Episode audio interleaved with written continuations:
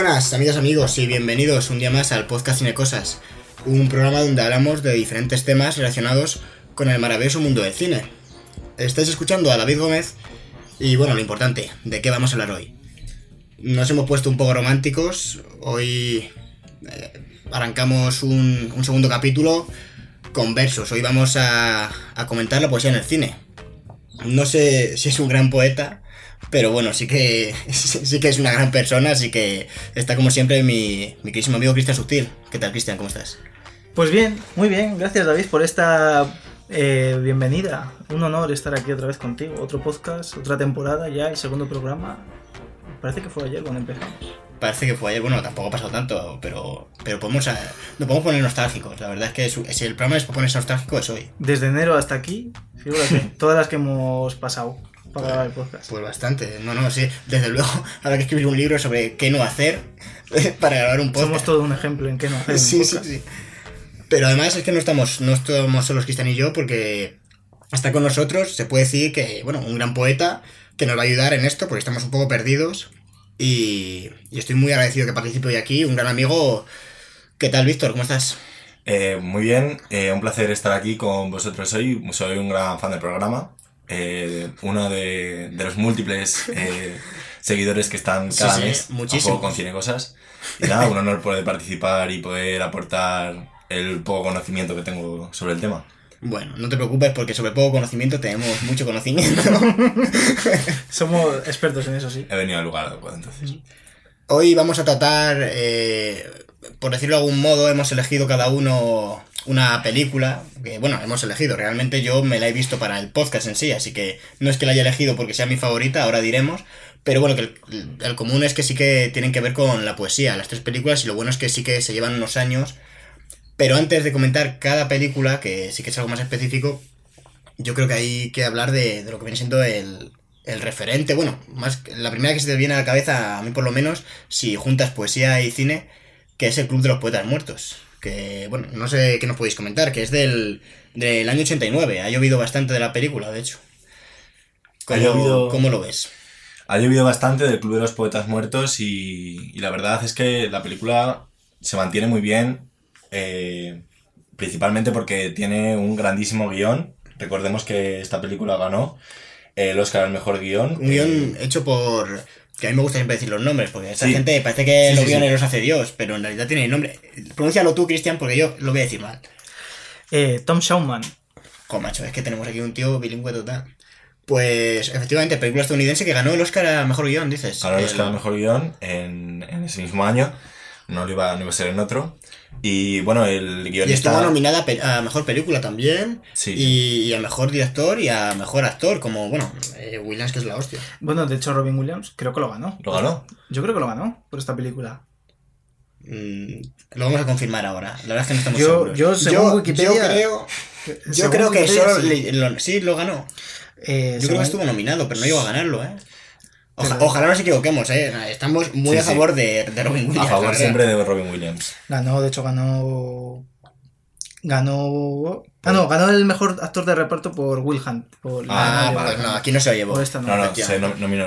Sabía que había ganado un Oscar. Bueno, no eh. Tom Sulman, que también fue guionista de, de varias películas de, muy destacadas como eh, Gattaca y In Time. Uh, y show- Uh, pues sí que cambió de género, ¿no? Porque Gattaca es ciencia ficción, si no me Ah, no, equivoco. No. De hecho, bastante ciencia ficción. Ah, no, no, perdona, no, no, me he equivocado. Eh, no, él era guionista, perdón, de, del show de Truman. Ah, amigo, vale, vale, vale, sí, no. Digo, Gattaca- sí, Gattaca No, no, de... de hecho, de hecho era el guionista del show de Truman con, con otro guionista, que ahora mismo no recuerdo el nombre, que sí que era guionista de Gattaca. de Andrew. Nichol. Andrew Nichol es el director y el guionista de, de Claro, Gattaca. claro, que de claro. hecho, claro, es que estaba pensando, digo, joder, Sí, sí, sí. además con el mítico que queremos aquí mucho a Ethan Sí, Hawke. actor fetiche de cine sí, cosas es- es Ethan es- Hawke, eso Que es- también sale cosa. en el Club de los Poetas Muertos. Efectivamente. Está todo, está, está todo relacionado. El cine son cuatro gatos. Sí, ayer lo hablábamos fuera de. Off the record. Y, y hablábamos de que Hollywood es muy pequeñito y que todo se sabe en Hollywood. Sí. Efectivamente. Los Ángeles son cuatro casas. Cuatro casas muy buenas. Muy bonitas. Pues, pues cuéntanos, cuéntanos. Volviendo al tema de la película, eh, la verdad es que es un clasicazo por el motivo del guion Y porque es una película con, de la que es fácil sentirse un poco... eh, Identificado, identificado, ¿no? por así todo el mundo tenía un profesor como referente. Efectivamente, De hecho, Víctor, bueno, por mencionarlo aquí, no es intimidad, tu, tu padre es profesor. mi padre es Y- profesor. Y, de hecho, a, a ti, Cristian, no sé, pero a mí me dio clase. A mí no, a mí no. eh, El padre de Víctor, para que no lo conozca, es un magnífico cuentacuentos. Y Efectivamente, sí, sí, tiene bastante a mí, fama, ¿eh? yo no es, no es lo- ninguna sí, broma. sí, o sea, es bastante conocido aquí en Segovia. Y, Que Desde aquí le mandamos un saludo, si alguna vez nos escucha. Y a mí me ha contado cuentos. Y siempre me, siempre me acuerdo mucho de, de cómo lo hacía, de la técnica que tenía. Es muy reconocible. Sí, sí, sí. Y, Pero no, pues no. y bueno, pues es. eh, la película básicamente va de unos, eh, de unos chicos que están en, en un colegio privado de Estados Unidos, una escuela de estas de élite, para familias, digamos, pudientes. Ahí, No. el dinerito. Y, Tan pudientes que eran, vaya. y la cuestión es que es así como un colegio que está adscrito a, a una orden eclesiástica y los chavales desde ya la segunda escena de la película se ven que están putadísimos, que su vida básicamente se basa en estudiar y, y en quedarse callados en clase y repetir lo que dicen los profesores. Dei, ¿no?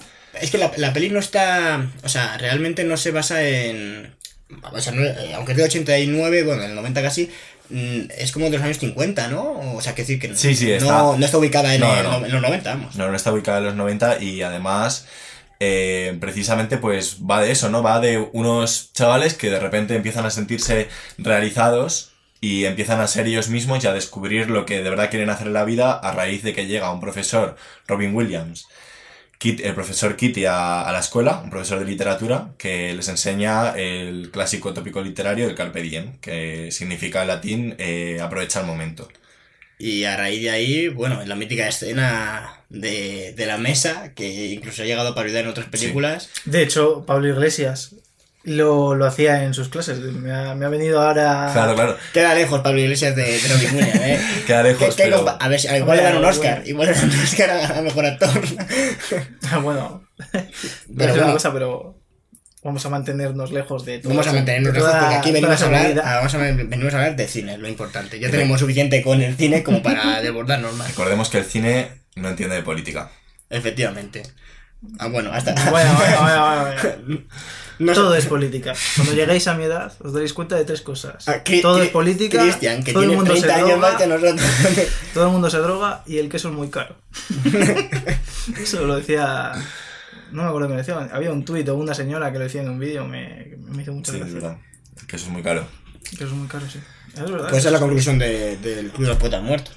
Todo el mundo se droga.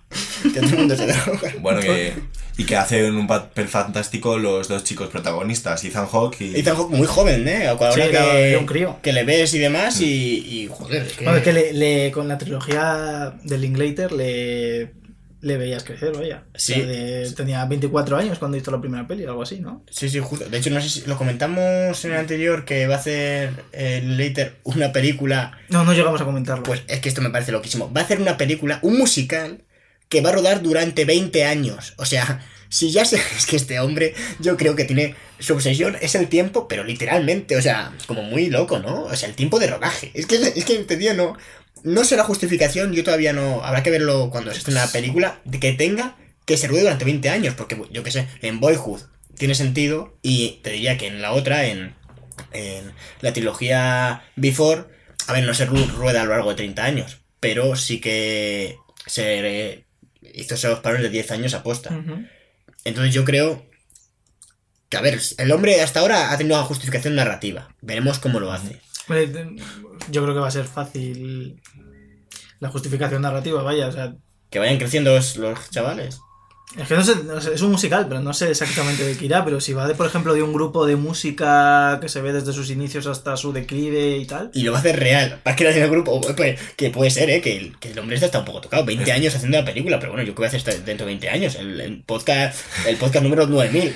Está un poco tocado, pero si es de, No de creo que sea Richard, me merecerá la pena seguramente. No, no, sí, sí, yo. A ver, si nosotros somos super fans. De hecho, la trilogía Before no, nos encantó. Cristian no la conocía y yo No, yo no la tampoco. conocía. o sea, quiero decir, yo la, la conocía, pero no la había visto. Y me parece brutal. Yo he de decir que la vi a raíz de los programas y me pareció una, una gran trilogía. Sí. De las mejores que, que he visto en el cine y muy original. Muy madura, sobre todo, muy realista. Es que, es que sorprende, la verdad, cómo se acerca a, esa- a las relaciones, ¿no? Personales. Pero bueno, antes de, de ponernos a hablar de, de- Tiene su rollito parte. De un podcast de la de un semana podcast de la- de otra semana. o sea, De la- de otra temporada. Madre mía, antes, antes de desvariar, que podemos desvariar a partir de la hora, pero no podemos desvariar a partir de los 10 minutos. Eso estoy yo aquí para pararlo. Estábamos hablando de, de Club de Muertos. Sí, no, yo terminar de decir que por mi parte que hay que mencionar al, al actor que hace de, del chaval de Dean, de Robert Sin Leonard, que es el, el, el, el que despierta el mayor conflicto de la película. Que básicamente es, eh, El chico es malo.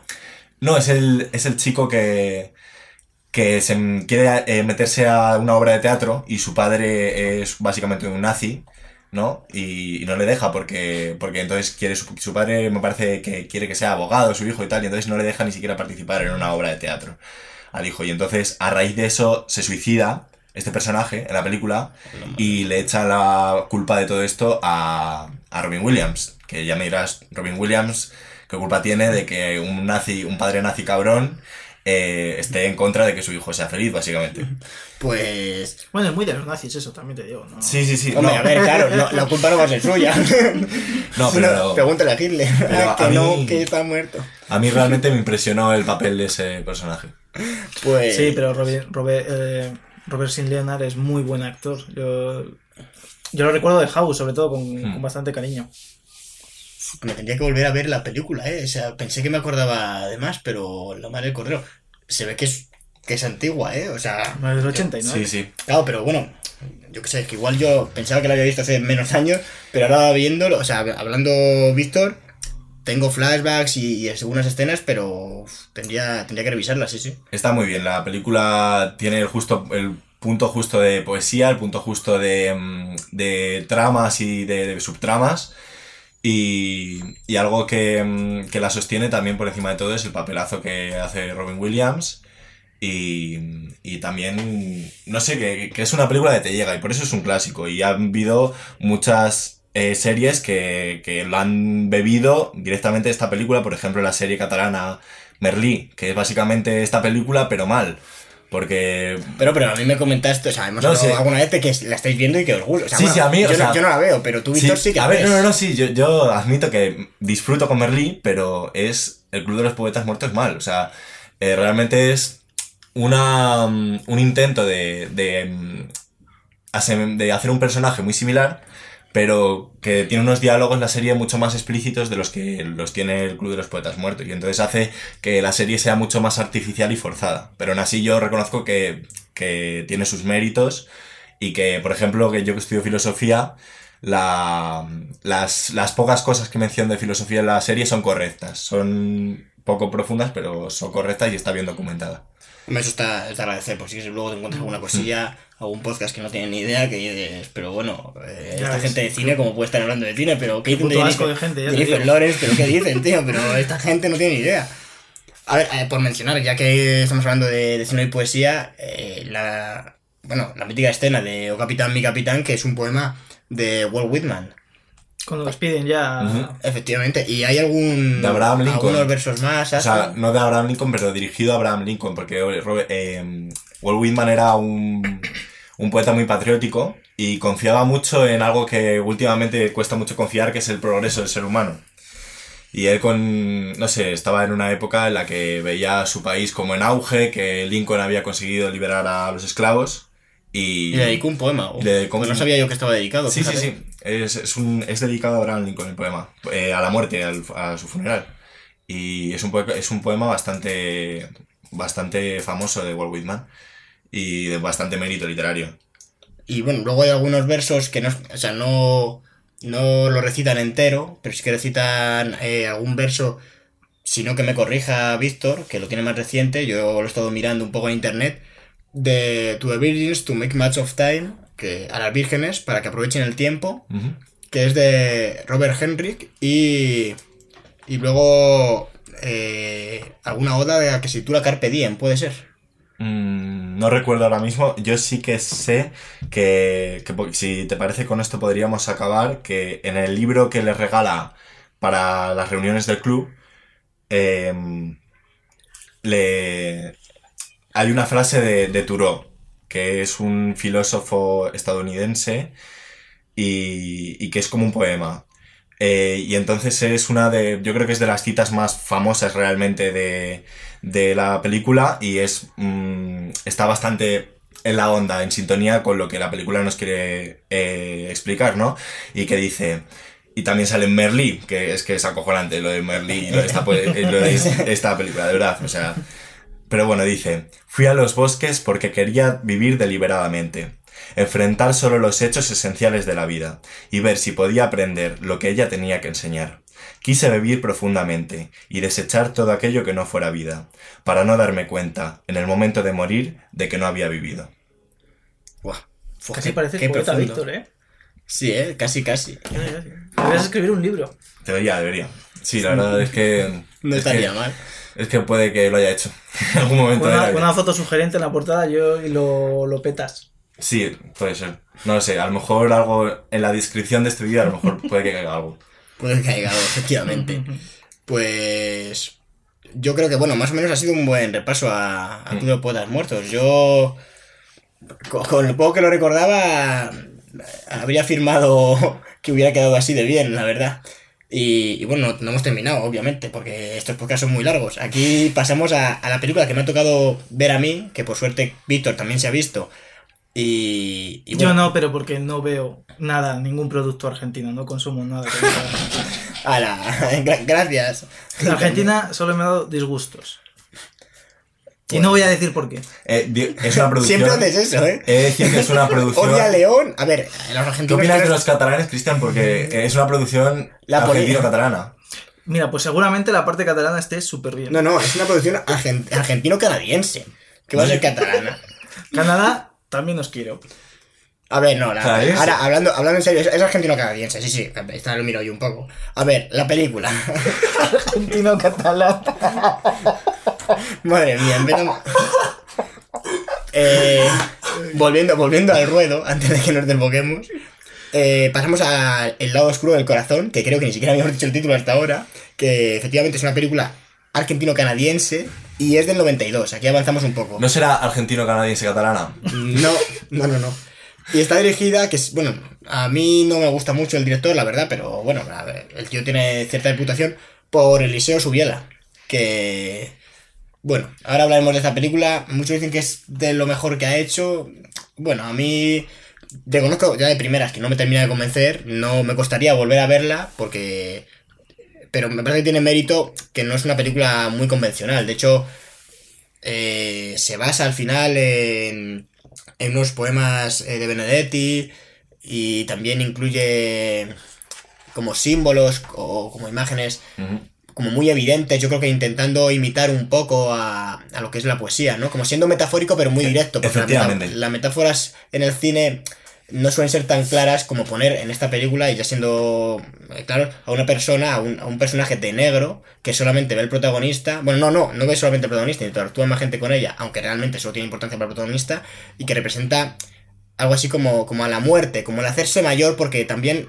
es un personaje que le incita al protagonista a, a que, bueno, que haga algo con su vida. Porque para quien no haya, quien no haya visto la peli, que imagino que sea la mayoría de gente, no es súper conocida, la película trata sobre un poeta, eh, Oliveiro, que, bueno, mm, no es que tenga una trama súper eh, concreta, pero básicamente como que está buscando a una persona que le haga volar, eso dice él, eh, como el amor de su vida, por decirlo de algún modo, y eh, encuentra en pues, una prostituta que en principio parece que es esa persona.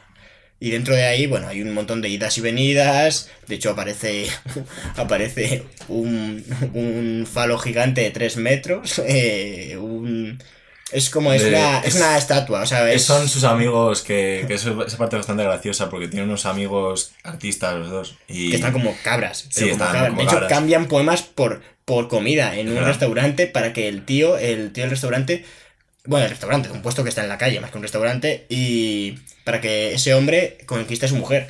Y al final acaban yendo a la boda. O sea, ese es el nivel, es el nivel de la película. La película es, es una ida y venida que a quien le guste yo creo que le va a encantar y a quien, a quien no le guste yo creo que igual no la termina de ver.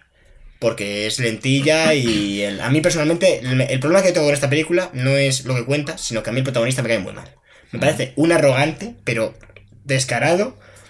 Y, no- me parece que, que no tiene la película, no te muestra contrapuntos suficientes como para empatizar con el personaje. Y claro, pero un tío que te cae mal, hacer el paripé, intentar ligar y básicamente eh, recita poesía, se folla a gente y luego cuando no le gusta, la- literalmente eh, tiene un botón en su cama que les, que les hace caer a un pozo. Esto ocurre en la película, ¿eh? O sea, porque tiene cosas muy A ver, no, metafóricas. no sabemos si eso es. O sea, si eso existe realmente o es una metáfora. A ver, no, simplemente. es, sí sabemos, es una metáfora, obviamente. Po- ¿Cómo, no- cómo va a tener un botón que, que le lleva un pozo? Una- entonces estaríamos hablando de un asesino en serie. Sí, pero a lo mejor, a lo mejor quizás sea un asesino en serie, pero no la película no trate de explotar esa faceta No, y se centre más en... clarísimamente es una metáfora, por Dios. Bueno, yo quiero que termines de criticar esta película porque yo ahora me voy a disponer a defenderla. A ver, la peli, lo que digo, no me parece un desastre absoluto. Pues a mí, por ejemplo, tiene escenas que hay un momento que sale con una ciega y esa relación, por ejemplo, cómo desarrollan esa escena, me gusta bastante. Porque luego, bueno, la acompaña, o sea, como ahí está dudando si es esa la, mujer de su vida o no, ¿no? Se ve esas dudas que tiene. Y, y de hecho esta mujer no la tira al pozo, pero tampoco, eh, que se vea en varios antecedentes que haya gente que tira al pozo, pero tampoco llega a salir con ella. Y, y sin embargo, eh, bueno, también otra escena que me gusta es, eh, lo hemos comentado antes, que se me ha ido ahora, eh, ah, cuando habla con su mujer, porque en algún momento tendrás que, pues eso, que ha estado casado. Y su mujer, pues, eh, básicamente pone un poco de cordura y habla como una persona normal y, ya no como la muerte, que le dice en plan, ah, pero bueno, deja de hacer poesía y haz y compórtate como un adulto. Porque el hombre se compra un tren de juguete y empieza a jugar con el tren en su casa mientras la muerte le echa las broncas. Es que son cosas un poco locas lo que ocurre en la película. Y, y ahí, por ejemplo, la, parece que la mujer es muy coherente y le da a, la película algo, ba- bajarla de esa nube. Y me parece que, que aporta bastante a la conversación, que trata básicamente pues, como hablan sobre el amor, sobre el egoísmo que supone, y está bastante bien. Así que animo a esa escena, por ejemplo, me gustó mucho. Pero sí que me parece que el resto de la película a veces pretende ser más poética de lo que es y se pasa un poco de frenada. Dirías Y- que es pseudo poética.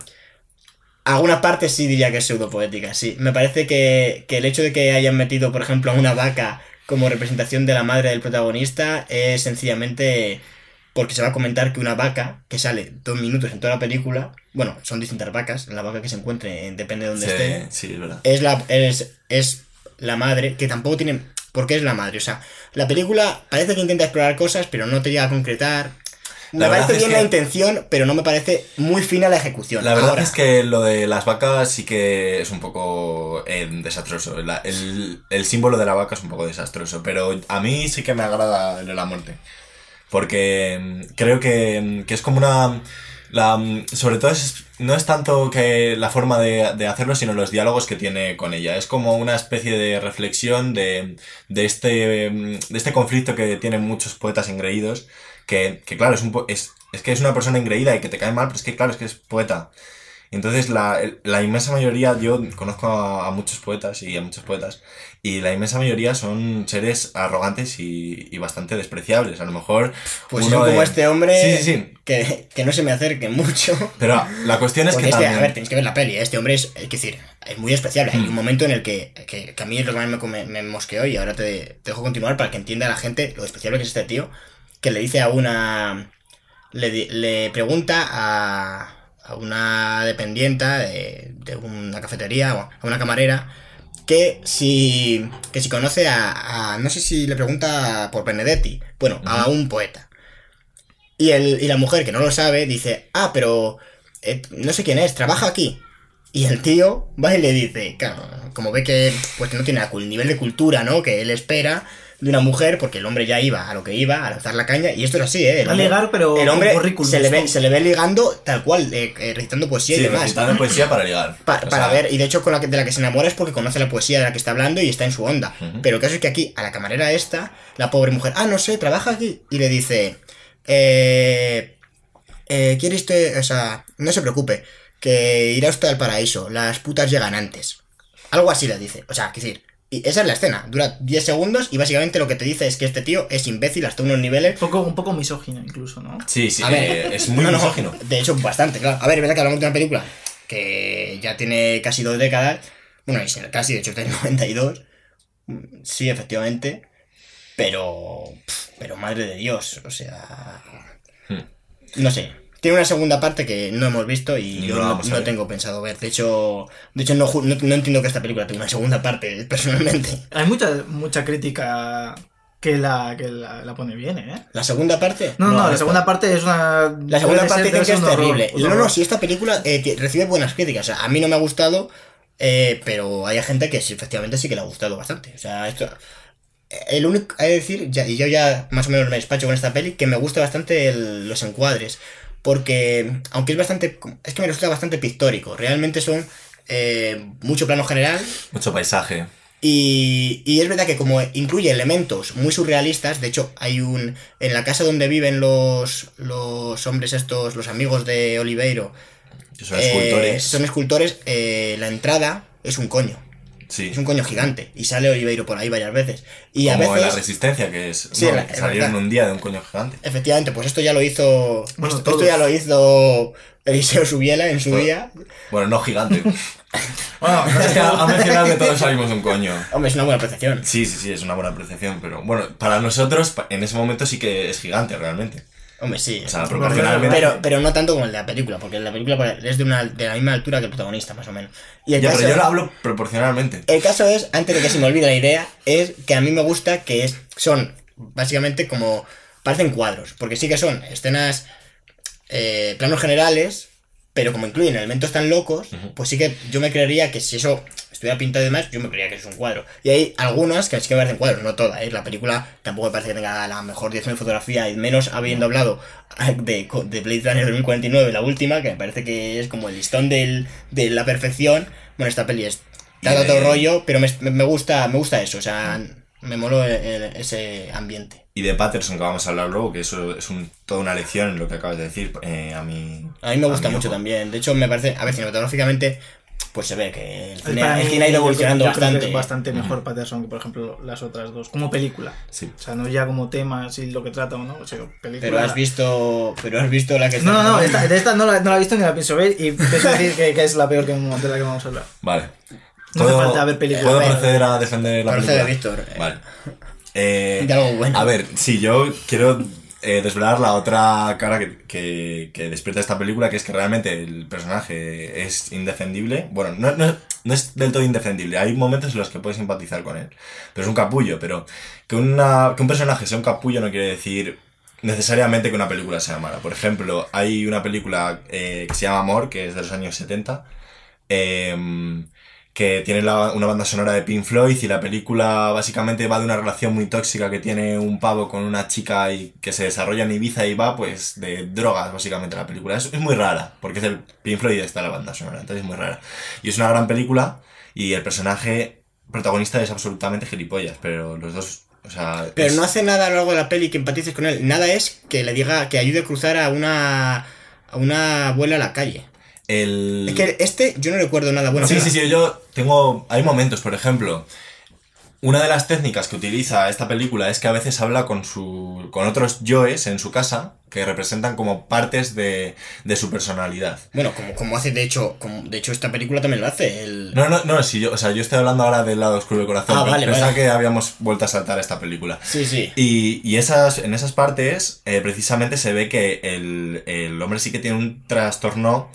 Eh, uy, un trastorno, perdón. Un trasfondo eh, humano. Eh, lo que ocurre es que precisamente está hablando con ellos, con. como eso, hay un desdoblamiento ahí, está hablando como si fuera otro personaje, Sí. porque eh, no quiere admitir sus O sentimientos. sea, si te caía mal Oliveiro, le ponen dos veces en- a veces a la vez. O sea, Ya, pero la cosa, ojo. la cosa es que él no quiere admitir sus sentimientos y por eso te lo muestran, como, como que es algo que lleva dentro, pero que no lo saca, no, nunca le vas a ver eh, llorando en la película, pero sí que va a ver, va a estar hablando con otro yo suyo que sí que está llorando, por ejemplo. A ver, yo llego a entender que la película no tiene por qué hacerlo, porque al final esto es un recurso, yo creo que, que es para el público, para enganchar al público, pero de, lo hemos comentado yo creo que alguna vez más. Eh, de hecho, hay un libro muy recomendable de guion que se llama Salva al Gato, de Blake Snyder, y de hecho el título se basa en lo que yo he hecho en falta en esta película, que es que normalmente para que el público empatice con un tío, con el protagonista, aunque sea un ladrón, aunque sea un asesino, un capullo, sea quien sea, le hace eh, realizar, eh, bueno, simplificándolo, pues como una acción buena o algo que diga el público. Ah, mira, está, es, es una buena persona. De hecho, salva al gato, básicamente es eh, si ves al protagonista salvando un gato de un árbol y dándoselo a la, niñita, pues ya el público eh, eh, más o menos empatiza, al- más que si no ves esa escena. Esa escena es básicamente un cebo para que al público diga, oye, estoy siguiendo la historia de alguien que me interesa. Mm. Pero es que esta peli a mí no me lo parece. Y, de hecho, las escenas en las que tú dices que habla que, es- que servirían como esa humanidad ocurren muy tardías en la peli. Es No cierto, ocurren sí, sí, sí. ni a la media hora, o sea, ocurren a la hora o más de la película. Y a mí tampoco me acaban de parecer un salva al gato. Me parecen más bien, pues bueno, un desarrollo del personaje, pero, pero no un enganche. Repito, es que no, no me parece que tenga que ser necesario que metan esto en todas las pelis, porque al final si lo meten es como todos los personajes van a tener que hacer algo bueno en todas las películas para... No, me tiene, no tiene por qué ser así.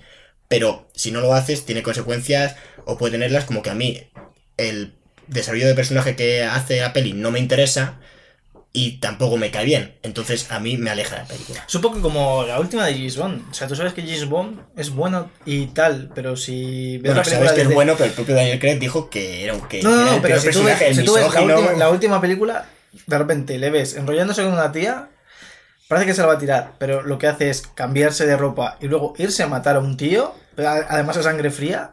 Como no puede matarlo, lo persigue y lo tira desde un helicóptero. luego va a su mujer viuda, estando de luto, se la tira, además, prácticamente forzándola a ello. Y luego se pira Sí, sí. y se va a ver a una tía en los Alpes y se presenta diciendo, no, yo es que soy un asesino. y, y A ver, el tío es es- muy difícil empatizar con un Ya, tipo pero- así. pero Pero, es porque que- sabes que es James Bond. James Bond tiene Bond- un trasfondo. Claro, ahí está. Eh, si esa fuera la primera película de la saga y tampoco fueran famosos ni los libros ni nada, y la No, gente claro, no supiera nada, De no verlo, de no saber pues tú es. fliparías. Pero es que es la película número 24, me parece, de James Bond. Creo que van a estar en la 25. Quiero decir, es que si, si te tienen que explicar quién es James Bond, ya vete. que alguien que no sepa ni haya tenido jamás tal, tú porque sabes que James, James Bond en teoría es bueno. Es Bueno, mala sí. persona, pero es buena gente. No, no es bueno, es, es con el que vas en la película. Porque el tío básicamente es un patriota que asesino que hace lo que le dice su país eh, y tampoco se lo cuestiona mucho. O sea, que realmente... A ver, a mí me No, parece... de, hecho, de hecho, en esta última sí que. A ver, sea, yo creo que James Bond no es un personaje que, que tampoco sea defendible desde un punto de vista moral, pero es que a Pero veces es un personaje de gusta eso. 1930, también te digo. Claro. Claro, también te digo efectivamente que... Y, y de hecho, por ejemplo, comentaron el, el hacer un James Bond eh, con una protagonista mujer que fuera... Y a mí no me parecería mal que exploraran, que exploraran el universo de James Bond eh, con una mujer, pero que no fuera James Bond, porque la esencia de James Bond, bueno, no la esencia, pero una de las características que tiene es que es un misógino, un capullo, un... mm, no sé si racista, pero que que el tío es malo, vamos. Y de hecho, tú empatizas con un asesino que, que está muy idealizado, porque el tío, de hecho, se va tirando a mujeres y tampoco te explican de dónde sale. O sea, depende de una escena de sexo, de a veces sí te lo explican, pero hay algunas pelis de James que aparece el hombre follando porque el tío es un sex symbol y tiene que aparecer follando. Es la masculinidad. Pero efectivamente, y eso, o sea, es que al final es la masculinidad, efectivamente, en que es algo del pasado, o bueno, ojalá sea del pasado, pero que, que es lo que representa. Entonces, es- me parecería raro que, o sea, me parecería, yo lo vería por, por ver qué sale, pero al final, Pero una mujer no- no misógina como nada- es él, eh, que de 1930, o sea, es una persona de su época. Entonces, tras cambiar el género, ahí sí que tiene relevancia, porque en su época, el, pues el tío es, es Pero machista. que te digo, vamos. que te digo, que es que salva el mundo, en la última James Bond salva el mundo prácticamente por. No, no es un salva al gato, o sea, no hay, no hay ningún momento en el que digas, joder, este tío es que tal. No, no, no, no hay ningún salva al gato, que es a lo que iba. Ya, pero bueno, porque y, los y- ha y el en otros mundo, lados, y el ¿eh? mundo, claro, te quiero decir, y el mundo lo salva prácticamente porque es su hermanastro el malo y, y, y quiere joder. Bueno, porque, por- y porque tiene una puntería el, el tío que tira, tira un helicóptero con dos balas, ¿eh? Es que a mí la película Spectre me parece la parodia de la parodia. O sea, tira un. Quitando al principio, que a mí me parece espectacular, pero el tío se cae un. Hay un momento en el que está como huyendo porque se cae en el plano secuencia inicial el techo de, de un edificio. Y, él se, no llega a correr lo suficiente, se cae y cae en un sofá sentado. Que me parece que ahí ya la peli te dice: Mira, esta es la 24 película de. Eh, hemos venido aquí a ver una Pero porque acción. también el humor, el humor funciona. Y, y funciona muy bien, de hecho yo ahí me, me reí, pero luego, oye, que tire, o sea, ¿por qué admito yo que James Bond coja y tire un helicóptero yendo una lancha en movimiento con dos tiros O sea, es que encima Porque te- es la película... Bond, Porque vaya, es que- Bond, David, que, tampoco, que tampoco es una cosa muy loca de las películas. No, no es muy loca, pero es que la película te lo recalca. O sea, en la película se ve como el tío dice, ay, me queda una bala. O sea, podían no hacerlo, tirar dos tiros. No, no, la película te dice, no, no, mira lo puto amo que es James Bond, que solo tiene una bala. Si falla, el mundo a tomar por saco, pero ¿cómo va a fallar el James Claro. Bond? Y no solo le tira, que ya le deja ahí en un La puente. película además te dice, es un hijo A de ver, puta, pero- pero... es nuestro hijo de puta. pero Sí, yo- sí, es que esa es la frase. Yo creo que llevamos ya nueve películas de Fast and Furious y otras, tres, de las, otras tres de los mercenarios, como para saber que esta clase de cosas funciona muy bien en el cine Mm. y, y que a Chuck veces... la- Norris sigue siendo sigue Claro. estando vivo. Es Es, que- James Bond ahora mismo. La virilidad es algo que ahora está en un punto intermedio entre que nos hace gracia irónicamente y nos hace gracia eh, de forma o sea, de forma no irónica. Hombre, porque sigue estando en la Sí, sociedad, sí, sí, ¿no? O sea, no se puede hablar de ella en pasado. Y de hecho, Claro, claro. la película de James Bond es una exageración. Es decir, es como. Es llevado a unos extremos y también muy idealizado, repito, porque al final es un tío, oye, que está súper cacha. Bueno, en Skyfall se muestran menos cachas, pero aún así el tío. Pero de hecho en Skyfall es- ya está como hecho mierda, literalmente. O Claro, sea, de hecho es lo que mola de la peli, ¿no? Que le encuentran, en teoría, en teoría está hecho mierda, pero ahí el tío está como muy idealizado en plan, me bebo aquí mi whisky, eh, ahí con la luz apagada, cuando se está atardeciendo, viene esta tía, me la tiro. Yo me, yo me meto un whisky como lo hace Daniel Craig y estoy vomitando un mes. Yo creo que eso cuando lo utilizan, yo con la serie en la que Imagino que estuve, será Coca-Cola o algo yo en la serie en la que estuve utilizaban Nestí, por el color y tal. Sí. Ah, eh, imagino que allí en Hollywood Daniel Craig pedirá whisky. y dirá, otra toma. Lo, lo dirá él. Bueno, eh, yo creo que aprovechando esto que acabamos de decir de la virilidad, podemos retomarlo, eh, enlazarlo con lo que estábamos diciendo del personaje de Oliviero, que, básicamente es que al final de la película realmente sí que el personaje sí que evoluciona y sí que cambia. Y precisamente lo que quiere decir el, el título de la película es en la última escena, cuando ya eh, por fin es como que se deja llevar, se dejan llevar tanto él como la prostituta y tienen una relación amorosa eh, plena, por así decirlo, y entonces sale una escena como muy surrealista en la que aparecen los dos como volando por, por Buenos Aires y luego la tía le deja, ¿no? Y entonces eh, se produce una escena que dice, eh, a pesar de que, mm, de que ahora a mí esto me duele, lo que ha hecho con esta herida es abrirme eh, el lado oscuro del corazón. Y entonces dice como que se lo ha iluminado y tal. Y entonces está bastante bien. Parece un poco naif a priori, pero, pero Hombre, la me- película consigue que no sea tan, tan cursi como suena. Oh, No, desde luego a mí la peli cursi no me parece. Eh, de hecho, eh, lo mencionan más veces a lo largo de, de la cinta, cuando dicen lo de... eh, o sea, como el hecho de que sientas dolor en el corazón eh, demuestra que, que tienes corazón o demuestra su existencia, ¿no? Algo así. Y me gusta mucho el... la frase que, venía en el póster de, de la película, que, bueno, lo vi cuando, cuando lo estaba investigando un poco, que realmente sí que, bueno, va más o menos con la peli, ¿no? Que es cómo sigue el amor después de hacer el amor. Porque realmente Oliveiro se va tirando mucha gente, bueno, mucha gente, a varias mujeres y... Y es verdad que no. eh, es como. Y ahora se le ve pensativo, como, ¿continúo con esta relación o no? Tal o no. O sea, ¿qué hago ahora? Ahora que ya me, me las he follado, ¿no? Y, y la peli va de pues, eso, de cómo busca a alguien que de verdad merezca la pena, no. Podríamos decir que la película va de cómo James Bond se transforma en Ned Flanders. Bueno, a ver, no sabría decirte si llegamos a esos extremos. El, tío Sí, no. eso sí, es un poco extremista eso. Sí, sí, sí. El tío ni llega a ser James Bond y al final, bueno, Ned Flanders, a ver, el- la mujer le deja porque tiene un, no lo hemos especificado más, pero la mujer ti- tiene un pasado con hijos y un- unas cosas que le impiden, en teoría, porque tampoco te, creo que no lo especificaban en exceso, le impiden estar con él al final, porque realmente si no la tía estaría, lo que pasa es que dice, puf, es que no puedo, lo siento, Bueno. mi vida es muy complicada. Y querías, has encontrado a la mujer que vuela, pero mujer que vuela te da por Sí. saco, porque tiene cosas más importantes en la vida. Y es un poco también el bofetón de, de oye, Su arrogancia no. por mucho que tú encuentres lo que tú crees que te gusta en la vida, hay otra vida que tienes enfrente con sus otros conflictos y en este caso, bofetón. A lo mejor Alex Ubago quizás podría ser un, un personaje en el que acaba transforma- transformándose este poeta argentino. No sabía decirte, reconozco que No, estoy muy perdido con Alex Ubago. Yo creo que Alex Ubago es un tipo feliz y que respeta a las mujeres. Eh, era. Alex Ubago, yo creo que, que cuando le dejen de dejar las novias, eh, se va a acabar su discografía. Pero, pero bueno, eso es una percepción que tengo yo. Igual que no nos vamos a meter en política, aunque nos metemos, no nos metemos en música, aunque nos metemos. y yo creo que Ya no nos metemos en ningún charco, pero nos metemos. Sí, bueno, pues metéis porque, porque queréis meteros, pero, pero vamos a meternos en un charco a ver si nos tentáis de verdad. Y vamos a poner ya la siguiente película. Pon el Yo creo que más o menos, más o menos eh, lado oscuro del corazón lo hemos, la verdad es que lo hemos explorado bastante bien. Y, y toca hablar de Aullido, aunque yo lo buscaría en inglés, porque eh, a mí en español me han salido bastantes películas que encima no, no tienen nada que ver y son en general o de terror cutre o movidas así, que es Howl, que es de 2010. Eh, Hombre, si ponéis terror 2010 cutre, lo vais a saber. Las películas de aullidos están bien.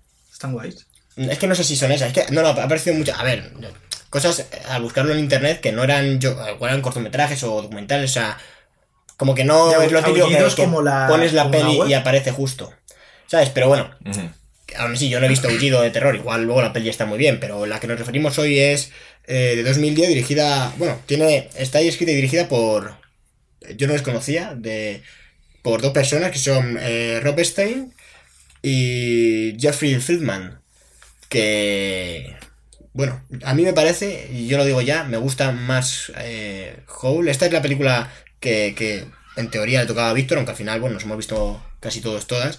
Pero Howl realmente a mí me gusta más y lo que me parece muy interesante es que explora algo que yo creo que mucha gente, eh, a lo mejor en Estados Unidos es más conocido, pero en España no creo que mucha gente conozca el caso porque está basado en un caso real de un poeta que su libro, o sea, él no fue a juicio, fue a juicio el editor que lo publicó porque se consideraba pues que era como muy grosero, muy soez y, y que no era adecuado para la sociedad americana. Y, y no querían que se publicara y se denunció porque, bueno, pues porque contenía eh, pa- palabras como polla o cosas así, o sea, es así de absurdo, pero Estados Unidos, o sea, no, no es que la trama se hayan inventado estos hombres, es que esto ocurrió de verdad, o sea, que Estados Unidos es así. Claro, que en Y la peli Unidos- lo muestra bastante bien y lo que me gusta es que entremezcla, por un lado, como una entrevista que le hacen al propio poeta, que, está interpretado por James Franco, que a mí me parece que lo hace bastante bien. Eh, una entrevista que hacen al propio poeta después de ocurridos los hechos, que habla en pasado todo el rato, va relatando el juicio, que también te lo muestran, el que el abogado, defensor es un actor que me, gusta bastante, que es John Hamm.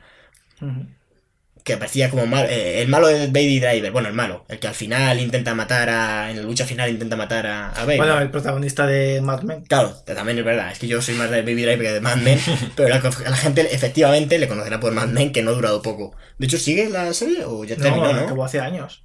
Es verdad, pero es que tú, tiene como 10 temporadas, o sea, que decir que es... Creo que tiene 8, lo que pasa es que la han puesto en Netflix hace poco. A mí porque me da cierta pereza ver las series, porque al final con tantas películas uno se me vuelvo loco. Pero sin, si podría parar el tiempo yo me vería Mad Men. Pero bueno, siguiendo, eh, mezcla la entrevista, el juicio y eh, pequeñas secuencias de animación eh, de en las que el fondo eh, se escucha el eh, poemas de- del propio del propio poeta. En realidad es el único poema que es el, el que da título a esta película, que es Aullido. Bueno, que es aullido y ocurre- otros poemas, pero es verdad que... que- que No, no, son- pero el, el poema es Aullido, lo que pasa es que es un poema enorme que a lo mejor puedes tardar como 30 minutos en leerlo. Lo de leer entero en fácilmente. película, no sabría decirte. Eh, no lo leen entero del todo, pero a lo mejor leen tres cuartos fácilmente del poema. O, o dos tercios, por así decirlo. Y eh, tiene tres partes, de ahí que a veces parezcan poesías distintas, pero realmente es un único poema eh, escrito con, con una técnica de, de poesía que, que se llama escritura automática, que viene de, de las vanguardias y del surrealismo, básicamente. Que consiste en empezar a escribir y no parar de, de escribir con la, eh, con la máquina de escribir. O sea, si Sí, lo que, un lo que te tachón, tú salga, ¿no? Claro. Eh, y es un. Es una técnica que utilizaban estos poetas, especialmente Allen Ginsberg, como para acercarte a un estado de conciencia más trascendente. Es una movida un poco, un poco mística. Que sí que es importante mencionar, que no, bueno, lo acabas de decir, pero que el, el poeta del que va la película, que, que es el biopic, es Allen Ginsberg, efectivamente, que, que no lo habíamos dicho. Pero, Claro, hay que decir que, que todo esto ocurre en 1957. Ujú. claro, la, Eh, la película es de 2010, pero leí justo que en 2010 había fallecido eh, la pareja con la que al final estaba eh, Allen Ginsberg. Mm. Mm. O sea, creo que él falleció. Me lo voy a jugar, creo que fue en el 97. Pero bueno, que él falleció en el 2010 igual, o sea, justo se estrena la peli, me, no sé, me parece curioso que, que coincidiera. Bueno, como también que no lo comenta, no sé si lo comentamos en el de Blade Runner, pero Philip K. Dick no, no llegó a ver Blade Runner.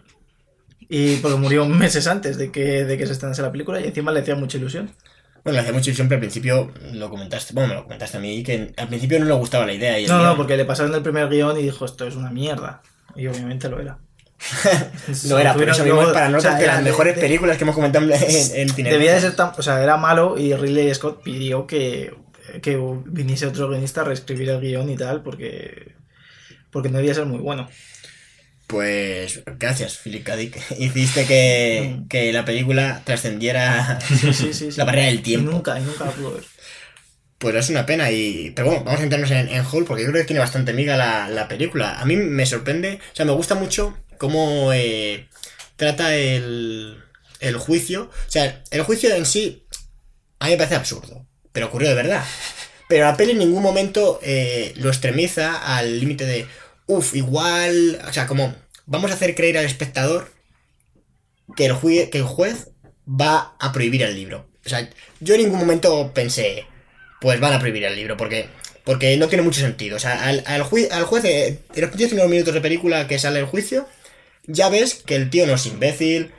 O sea, como que escucha las dos partes, pero que ahí clarísimamente está muy descompensado y hay una parte que es mm, lo más normal y, y a poca razón y, y sentido de, y valor de la libertad que tenga ese juez, tiene que caer que, que el juicio es una tontería. Mm. Y efectivamente no es un... Bueno, tampoco creo que sea un spoiler, es que así ocurre. Y lo que sí que me gustó es que aunque no dudas, cuando se resuelve, yo sentí como ese mi- mini éxtasis, ¿no? Esa alegría de, ah, qué bien, ha salido bien, ¿sabes? Aunque lo sabías desde el principio, porque me parece que sí que hacen a los personajes, pues, pues como a ver, fueron reales, pero que no, que no les teatralizan en exceso, ¿no? No, Que podían, yo me imagino una película de Estados Unidos, aquí, bueno, yo no he visto, no he visto Sully de, de, ¿cómo se llama? Steven Spielberg. De, no, no, no, Hanks. pero no es de, no es de Spielberg, es de Clint Eastwood. ¿Es de Clint Eastwood? Sully es de Clint Eastwood, estoy casi seguro, lo voy a No, no, mirar. no, no lo dudo, ¿eh? Puede ser que sea de. de Clint Eastwood perfectamente. Pero, pero Sully al final también va de un juicio. Y realmente, realmente. Yo en- me la tengo que ver para confirmar esto, pero. Porque es que no la llego a ver entera. Pero yo creo que sí que se, las partes que yo veía me parecían como que sí que estaba algo dramatizado. A ver, que es que también te digo, es que ese juicio ocurrió en la realidad. Esto es como todo, que ahora dices No que, fue hace mucho, qué cosa más loca. Claro, efectivamente, encima es más reciente. Bueno, me parece que está más justificado, también te digo, este juicio que el, de, que el otro. Porque aquí, bueno, se puede ver, oye, y si resulta que este tío puso en riesgo vidas, tal.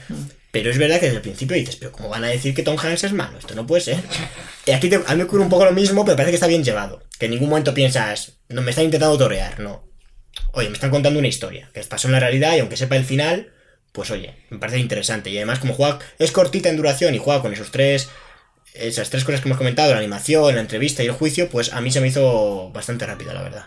No sé cómo, no sé cómo lo ves. Pues tú, Víctor, sí que lo has visto. Bueno, de hecho es, es tu peli, en. Sí, eh, es mi película y realmente mm, a mí precisamente, no sé, no me terminó de convencer tanto como, como a ti porque, eh, no sé, en algún punto mm, pienso que, que, mm, que quizás el mayor mérito de la película puede, pueda ser las escenas de animación y, y, la, y el poema en sí. de Hombre, la la verdad que muy bien, ¿eh? Hasta la animación. o Está- sea- la animación no, no sé exactamente quién, no, lo, he, inter- lo he buscado por internet, no, no, no pone de quién es la animación, pero me gustaría saberlo. Eh, básicamente es una animación que podría estar en un videoclip de Pink Floyd Sí, tranquilamente. es, es muy rollo, Sí, es sí.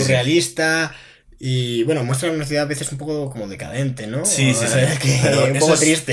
Eso es así, o sea, tú antes has dicho una cosa muy interesante, David, que, que es que, mm, que el juicio en sí te parecía absurdo, pero resulta que es que en esa época que se produjera ese juicio es lo más normal del mundo, porque eran los años 50 en Estados Unidos, que, que básicamente la sociedad estadounidense, eh, hay un vídeo de Quetzal, eh, que es un youtuber filósofo que recomiendo mucho, al respecto de la sociedad estadounidense en esa época, pero era una sociedad que vendía eh, descaradamente el ideal de, de felicidad americana. Que es una casa en un barrio de residencial con una Sí. mujer florero Como los Simpsons, ¿no? Sí, sí, sí. Los Simpsons, pero bien. Claro, o sea, y- idealizado. y con un trabajo de una jornada laboral de 8 horas y, y barbacoa y un jardín para que corran los niños.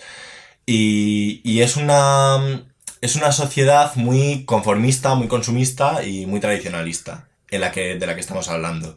Y en esa época fue cuando surgió la generación beat, que, que son unos problemas realmente, o sea, son unos poetas, perdón, que realmente se rebelaron contra esta Como situación. en contra, ¿no? De esos valores. Sí, sí, sí. Y, O y sea- esa especie, porque al final, como intentas hacer esa idealización, pues intentas también, como- o sea, yo veía en la peli como mucha corrección, Mm.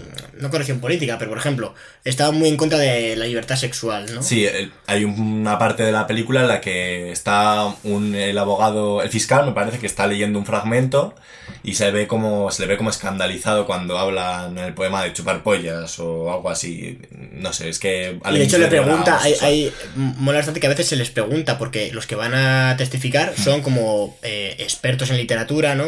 Digámoslo así, y, y va y le preguntan, bueno, ¿y usted qué opina? Y, y les lee una frase como, ¿o qué cree que significa esta frase aquí? Claro, para intentar desestimar la obra, que es lo que se intenta durante todo el juicio. Y a mí me gusta mucho una, cuando responde uno de ellos que es como, eh, no puedo traducirlo a prosa, por eso es poesía. Porque, está- porque es verdad que las preguntas es que son un poco absurdas. Leen un Sí, sí, verso y es como, ¿qué significa? Y claro, dices, uff, es que, es que qué juicio, ¿no? O sea, ¿qué, cosa que es esto, ¿sabes? Sí, sí, es bastante, es bastante chocante, pero es normal que se produjera ese, ese juicio. O sea, estamos viviendo una época ahora mismo en España que, que joder, que, que se han condenado a raperos por, por decir según qué cosas. Es cierto que con más o menos calidad, pero no nos vamos a meter en ese... No, pero sí, bueno, que se está. Pero que bueno, también está libro, generando- el libro Fariña, lo, un juez lo, Ta- Claro, también. lo paralizó por porque uno de un alcalde del PP había dicho que como él salía, me parece, Hmm. y era mentira lo que se había dicho, y era en plan, y en el libro como que te ya te, o sea, está justificado. Al punto que es que las circunstancias son algo que, que condicionan mucho la justicia, al fin y al cabo, que no debería de ser así, pero, pero es así. Y, y, no sé, eh, esta generación fue como que se rebeló contra esa idea y ellos lo que querían era una forma de vida alternativa. Y, y realmente no es tan eh, sexual o tan vacía como mucha gente lo piensa y es a menudo, o sea, muchos poetas y muchas poetas de esta generación Patti Smith, por ejemplo, la cantante también eh, se considera de la generación Beat y Bukowski también. Eh, lo que predican es como una especie de religiosidad en, en la libertad sexual y, de, y en la libertad de consumir según qué sustancias que les acercan a un estado como de, de Sí. epifani- epifánico, ¿no? Como... La oniria. Sí, sí, sí. La oniria. Efectivamente. Y, y, na- y es una.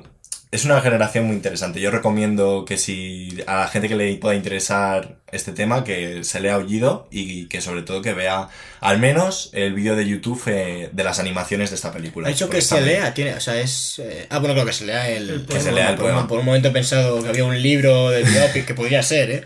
Pero sí, sí, no, me- el poema eh, está bastante bien. Aquel que, mira, eh, le da un poco de pereza tal, que se rima en la película, que es cortita y, y están acompañadas con una animación espectacular y están muy bien narradas eh, por James Franco. La verdad es que aquí yo sí que lo recomiendo ver en, en versión original porque al final es verdad que, además luego lo comentaremos, pero dice Patterson, que la poesía traducida Es darse un baño con chubasquero. Efectivamente. Entonces, eh, aquí sí que es verdad que como mucha, o sea, gran parte del metraje es literalmente poesía acompañada de animación, pues que la gente la vea subtitulada, que yo la vi así porque reconozco que si no, no me había enterado de nada. Es- es. Cuando hablo en poesía, Mm. me pierdo, me pierdo versión original. El poema es de- en sí difícil de leer porque es surrealista en gran parte, o sea, está escrito con la técnica que hemos mencionado antes, pero, pero a pesar de ser difícil de leer, es como que si te empiezas a meter y a investigar sobre esta generación, no vas a poder parar. Yo, de hecho, no puedo parar y, mucha, y es una generación que ha influido mucho. Por ejemplo, el grupo español La Moda.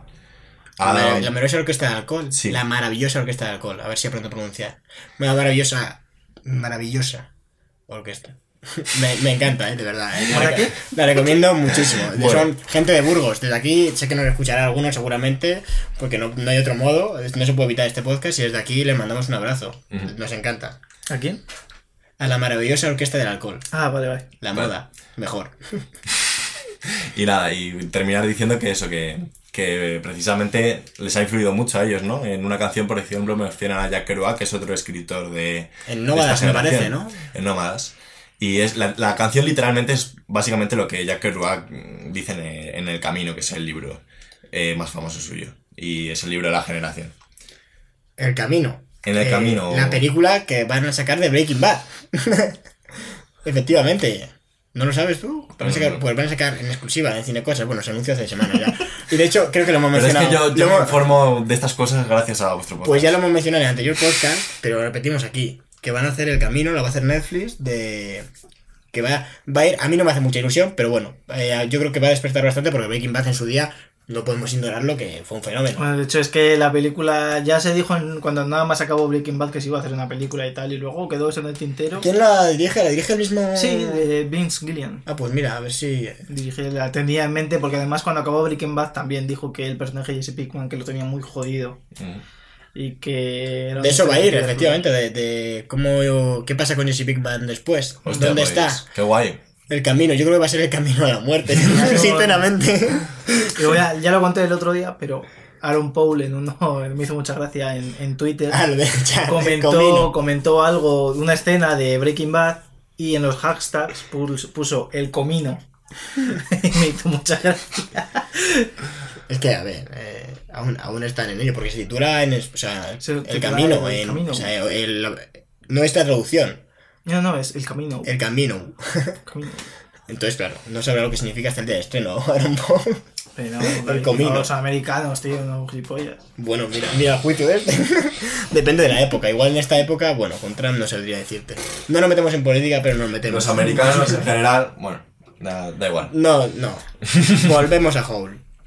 No la has visto, Cristian, ¿verdad? No, no, yo no, no, no veo películas americanas. no consumo nada americano. Madre mía, entre León, América y Argentina, igual no puedes salir, salir de la provincia, ¿eh? Y yo encantado. Ya eso es lo peor de todo. Pues yo tengo poco más que añadir, la verdad. Sí que la recomiendo bastante. Me gusta. Hombre, está protagonizada por James Franco. No sé, lo- bueno, lo hemos comentado ya. ¿no? Sí, que, que a mí me gusta mucho el- la interpretación que tiene. No, es- me parece un actor, fíjate que yo no tenía. No solía tener en mente, pero hubo. Yo sé, en The Disaster Artist o. o- En la del dictador, esta no me acuerdo cómo se llamaba. La, la entrevista, ¿no? O, o de interview. ah, bueno, sí, en la que. A mí me gustó En la de Kim Jong-un. Sí. Esta- a ver, bueno, Se le da muy bien hacer el payaso. Sí, pe- sí, pero esta peli es que aquí voy que, que en esta, esta película no es de hacer el payaso, No, es- es, un se- dramón e interpreta a un hombre con unos dramas internos, eh, un conflicto, porque eh, el poeta eh, Allen es como que sale del armario, bueno, o sea, armario, que me parece una expresión, a mí no me gusta mucho, pero más bien eh, admite o su homosexualidad, pero no termina de admitirla, o sea, él mismo cuando lo cuenta, eh, ves que a lo largo de su vida, pues la ha tenido porque está también en un psiquiátrico, llega a estar. eh, a él comenta que no le han hecho eh, electroshock ni nada Sí. así, pero que hay gente a la que sí, que y Sí, le dejan sí. tocadísimos. Claro, esto- o sea, esto es es- una sociedad en la que para la gente homosexual es como súper opresiva y, y que- te diría que O está súper peligrosa, ¿no? Y, y lo, y lo ves ahí y es un dramón que el tío lo va contando encima de la entrevista, como que en realidad... Bueno, también se ven algunas escenas y que te muestran flashbacks de su vida y es, es espectacular, o sea, a mí me, Sí, pa- bueno, me encanta. Tú piensas que. Es, estaba de presidente McCarthy en esa época. en Bueno, bueno, eh, la, caza, la caza de La de brujas, espectacular. Y, que- y había terapias de electroshock para curar la homosexualidad. Sí, es que es muy fuerte. Pero de todos modos, la transexualidad hasta hace hasta el 2018 no ha dejado de ser una enfermedad mental. O sea, es una cosa que. No, no, no, to- sí, todavía sigue, sí, efectivamente. Por eso te digo que la película a mí me parece que, Sí, sí, se que aún sobreentiende. se puede, se puede ver. Igual, igual, dentro de unos años se hace una película como Hole sobre ahora, pero con otro caso, no sabría decirte ahora cuál. Pero, porque yo, yo estoy convencido que en su día, un caso como el de Hole, como ha comentado Víctor, ah, tampoco era algo tan.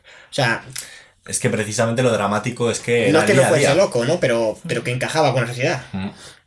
Y lo que me gusta mucho es que cuando, cuando dicen, eh, le preguntan a, a, un, a uno de estos críticos literarios, ¿no? Que sube al estrado y dicen, a ver, usted dice que, la, que para una obra tenga calidad literaria o sea una buena obra de, de literatura, ¿no? Eh, va, sobrevive al paso del tiempo.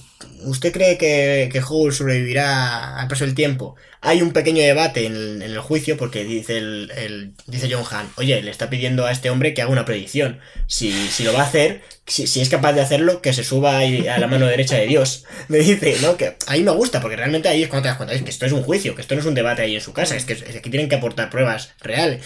Y le dice el, el juez, bueno, si quiere que conteste, es el quien, o sea, si quiere contestar, dice, bueno, me está pidiendo una predicción, yo creo que Hall va a ser, o sea, Aullido va a ser recordado más por este juicio que por, que por el poema en sí, y por ver si, si este juicio se resuelve con, marcando como una mayor o menor libertad eh, a la hora de expresarse en, bueno, en la literatura, ¿no? En estadounidense. Claro, es que, es que de todo Y al final es que se ha sido más o menos así. Yo creo que la gente, o sea, no te digo que le quite mérito, pero mucha gente conocerá esto por el juicio. Y de hecho esta película se ha hecho porque ha habido un juicio y por este motivo. O sea que ha sido un escaparate de publicidad tremendo. Y de todos modos, si el hombre dice, dentro de 30 años este poema va a ser un clásico, ¿qué van a hacer? Se esperan 30 años Ya. y, y dicen, no, pues resulta que no, a la puta cárcel, el que lo ha dicho y el otro por escribirlo. Y de hecho mencionan, no recuerdo, pero hacen mención a una obra que en su día no tuvo mucho éxito, pero que ahora era como un clasicazo. O sea, Claro, es el que juegan... efecto Streisand, ¿no? es que no recuerdo porque... Porque la verdad es que no, no lo conocía. Entonces lo dijeron y se me olvidó. No, pero quiero decir que muchas veces el hecho de prohibir algo por lo que sea hace que tenga. Ah, no, más- ese es el nombre del. Sí, el efecto. Sí. sea, Efecto Streisand. Lo he pillado ahí a posteriori. Eh, pues bueno, yo no tengo mucho va. más que añadir. No, no sé, tú, Víctor, yo creo que más Ah. o menos aquí. Enviar desde aquí mucha fuerza a Baltonic, allá donde esté, y, y ya está. En Bélgica está, ¿no? Pues la verdad es que no tengo ni idea. Ah, tampoco. O sea, yo creo que está por ahí, pero. Pues bueno, hemos hablado del lado oscuro del corazón. Hemos hablado de Aullido y la tercera película, quitando el Club de los Poetas Muertos, y de la que por fin puede hablar Cristian, que nos, tenemos, nos tiene un, un poco calladito, porque no Estoy ha hecho, aquí soltando mis cosas. ha, no hecho los, ha hecho los deberes regulín, pero, pero hoy ya con Patterson, que a mí Soltando- reconozco que me gusta, eh, me parece la mejor de todas, y espero que Cristian no, nos ilumine. Patterson de Aquí- 2016 y de, y de un director bastante. Yo creo que es el más conocido de los, de los tres, porque eh, Subiela sí que es más o menos conocido, bueno, eh, digámoslo así, En allí. Argentina, ¿no? En Argentina, efectivamente. Reconozco que los otros dos no tengo ni idea. O sea, yo, en yo si no les, en Argentina, tampoco tengo yo. ni yo no les conozco. Y, pero aquí Jim Jarmus, yo creo que la gente que sepa un poco de cine se sabe quién es. De hecho, hace poco estrenó una película de zombies. Sí, de hecho, con Adam Driver, sí. Se me había Adam olvidado Driver. ya que habían estrenado No, esa con- película con- con. De hecho, con Adam Driver, La de los la- muertos no no, mueren. mueren. Que tenía un trailer que a mí me, me parecía bastante gracioso. eh, si quieres, déjame, déjame que leo el, el- el reparto. Bill Murray, Adam Driver, Hostia. Tilda Swinton, eh, Steve Buscemi, bueno, Sevigny, nuestro, nuestro Steve. Buscemi, Danny Glover, eh, Iggy Pop, eh, R, RCA, Selena Gómez, Hay que verla, hay que verla porque tiene pinta de ser. Bueno, no sé si será graciosa o no. Desde luego, la- Ahí- la, crítica ha sido un poco regulín. Sí. Pero bueno, que da igual, ver a Adam Driver y, Hay muchos puntos rojos en Film Affinity. y a Bill Murray repartiendo a, a zombies. Bill eh, Murray, después de haberlo visto de haciendo de zombie en Zombieland. que mola un mazo, de hecho. Y que van a sacar Zombieland 2. Hmm, Uf, y Double tap, qué buena, qué buena. mata y remata. Me gusta, me gusta la introducción. Mm, siempre, está muy bien. siempre la ponemos en duda. Aquí estamos a favor. Estamos ya lo a pusimos favor. en Twitter. Bueno, Sí, lo sí, sí, tú, sí. Cristian, y es verdad. Y- Pues con Patterson, de Jim Jarmus. Bueno, Jim Jarmus, para quien no lo 2016. conozca, es un director en la escena indie, es súper conocidísimo. Eh, sale en el capítulo en el que Lisa graba un corto, una peli y se van a Sundance, pues sale Jim Jarmus cantando ahí, que es un hombre con el pelo así como muy, muy loco, blanco. Sí, lleva siempre gafas de sol. Eso lo sé. De hecho, Cristian, corrígeme si me equivoco, pero en esa peli es- hay un momento como que se. que Jim Jarmusch dice que, que la gente no entiende sus películas en ese capítulo de Los Simpsons. creo Sí, recordar. creo que, creo que sí. Sí, sí, sí. Y sabe, sale cantando, bueno, de todo. Tú- Bueno, tú habías visto alguna de sus películas, ¿no? Eh, Víctor, de hecho, eh, Coffee and Cigarettes, que bueno, tiene varios, Café y Cigarrillos, Yo he hecho- visto dos películas suyas aparte de. y de Deathman, esta- que era la de Johnny Depp, puede ser. Sí, Que es, una película del 95, que y está muy otra de bien. 2003. Pensé que, yo, que era más antiguo. Deathman porque- con música eh, maravillosa de Neil Young a la guitarra. Joder, pues... Bueno, de hecho es que Johnny Depp en el 95 lo estaba petando porque acababa de hacer Red Bull, había hecho en todas las dos manos tijeras, Ujú. Era joven, guapo. Muy guapo. Sí, a ver, no, no te diría que, yo, que ahora mismo está en, en lo alto de su carrera, desde luego. No, de hecho, Pasa ahora, bastante desapercibido. ahora no lo llaman ni para ni pa comer. Bueno, ta- también es un poco culpa suya. Bueno, a ver, tampoco, a ver. No nos vamos a meter aquí con el pobre hombre Mira, Johnny Johnny Depp- que nos ha dado muy buenas películas. Este Johnny hombre, Depp que, que dijo que, que, que gratuito. que le, que le había le había parecido una falta de respeto que dijese que se gastaba como 300 mil dólares en vino cada cena que iba porque era muchísimo más. y dijo que, Solo por que eso estaba, que estaba me- enfadado porque, merece porque- nuestro porque- no, porque a él le resultaba humillante que no se contase la verdad. Y en realidad era... Pero no, lo, pero no lo decía como algo en plan estoy cabreado o tal, no, sino como que... Sino como, mi problema realmente es que es, ha sido muy bestia. Y decía, es que me he gastado muchísima pasta en alcohol. A ver, porque no, que decir, no estamos riendo, pero tenía un problema de, Tenía un de, problema de drogas que- y de alcoholismo y que ahora no tiene un duro. espectacular, claro. Que decir, no Y era un tío que de un tenía hombre que lo- 600 millones de dólares, vaya, que, que- que- es algo que... Gástate tú ese dinero. Es cierto tú. que Johnny Depp está a un paso de representar a Piratas del Caribe, pero en un parque de atracciones Sí, sí. eh, de estos recreativos. Está muy poquito- De hecho, de hecho, sí que ha ido alguna vez a Disneylandia y ha, y ha sustituido, yo lo he visto No en me jodas, vídeos, en serio. y ha pasado el la típica barca y que en realidad son animatrónicos con Johnny Depp y ha sido él el, el original. Y cuando se estrena una peli por promoción y demás, te lo juro, ¿eh? Fíjate, la realidad a veces nos sorprende. Ahora le ponen de eso y parece que Animatronic parece uno de esos de... ¿Habéis estado alguna vez en el Parque de Atracciones de Madrid? Sí. Alguna sí, vez. Eh, ¿Os habéis montado en una de esas balsas que te lleva Sí, por la selva y ves los animatronics? A mí no me Pues- gusta nada, de hecho. Pues podrían poner ahí a Johnny Depp, tal como está ahora, ¿eh? Bueno, Desde aquí un abrazo a Johnny Depp y Con lo que gasta en vino, yo creo que no le es rentable. Ya no le, ya no le da ni para ni pa un tetabrito de Don Simón. Bueno, pues, pues después de faltar el respeto a Johnny Depp, que ya era hora, eh, vamos, vamos a hablar de Patterson, que está interesante, joder. Bueno, Cuéntanos. Patterson. Patterson es la mejor película de 2016, así... A bote así- pronto. A bote pronto. Es que lo he estado mirando antes y es que películas que había en 2016... Sí, es que me viene... No sé si habían... Eh, habían estrenado Spider-Man, así como muy notable, eh, Capitán América y... No sabría decirte la verdad, en 2016. Y- Es no, que no- no me acuerdo. Pero bueno, Eh, a ver, Patterson es una muy buena película. No sabía. o- oye, la mejor que de 2016. Ah, bueno, espérate, estrenaron Arrival de, Ojo, de, de de- Denis Villeneuve. Eh, nuestro, nuestro favorito, el Christopher Nolan bueno. Que, bueno, no, no estuvo nada mal. De hecho, películas. Ah, bueno, y también la de Assassin's Creed, que. que Ah, sí, bueno, Nah, claro. uf, es- eh, que no, claro, se me ha estuvo olvidado nomi- esa. no estuvo nominada al Oscar, ¿no? Bueno, No, creo que no. Veo ah, por bueno, veo por Rogue aquí- One, Rogue One, ojo. La La Land. También La La Land es está. 2016. Sí, sí, sí, es el año de La La Land, Moonlight. y- Cubo. Cubo. Bueno, pero a mí me parece muchísimo mejor Patterson que Moonlight. Yo, si tuve que elegir una peli ese año, elegí a Cubo y las dos cuerdas mágicas. Yo lo siento, pero a mí me parece que la película es espectacular. Yo la verdad es que entre... Bueno, a mí me gustó más La La Land que, que Moonlight, personalmente. Y a nosotros entre- también, lo dejamos bastante claro. Entre, en el Moon- podcast. entre Moonlight y, y Patterson me quedo claramente con Patterson. Y entre Moonlight y Dioses de Egipto. Mm, no la he visto ni tengo intención de verla. Pero bueno, también, a ver, no fue un mal año para animación, ¿eh? Pues estoy viendo aquí que Zootropolis y Cubo y las cuerdas mágicas, luego, bueno, El libro de la selva. un poco peor, pero buscando a Dory, que dentro de lo que cabe no está tan mal. Y bueno, de hecho a mí me gusta, aunque es verdad que estas secuelas que hace, que hace Mascotas. Pixar. Que tampoco no lo he leído mal. No, de hecho hacen la segunda hace poco. Baiana. Y bueno, eh, 10 Cloverfield Lane, eso en 2016. La mejor película de la trilogía de Cloverfield con diferencia, porque la tercera Mejor que monstruoso. a mí me gustó mucho más, ¿eh? De hecho, tienes que verla porque John Goodman hace un papelón, da un miedo en la... Y son... Es, es- es que es increíble porque solo salen tres... No, cuatro actores. Uno sale 10 segundos, literalmente. Y el otro es la voz, creo que... Ay, no recuerdo que si era... Era un actor famoso, no sé si era... Bradley Cooper o... Creo que era Bradley Cooper, pero bueno. Aparece la voz hablando por teléfono. Mm. Pero todo demás son, o sea, el peso recae en tres actores.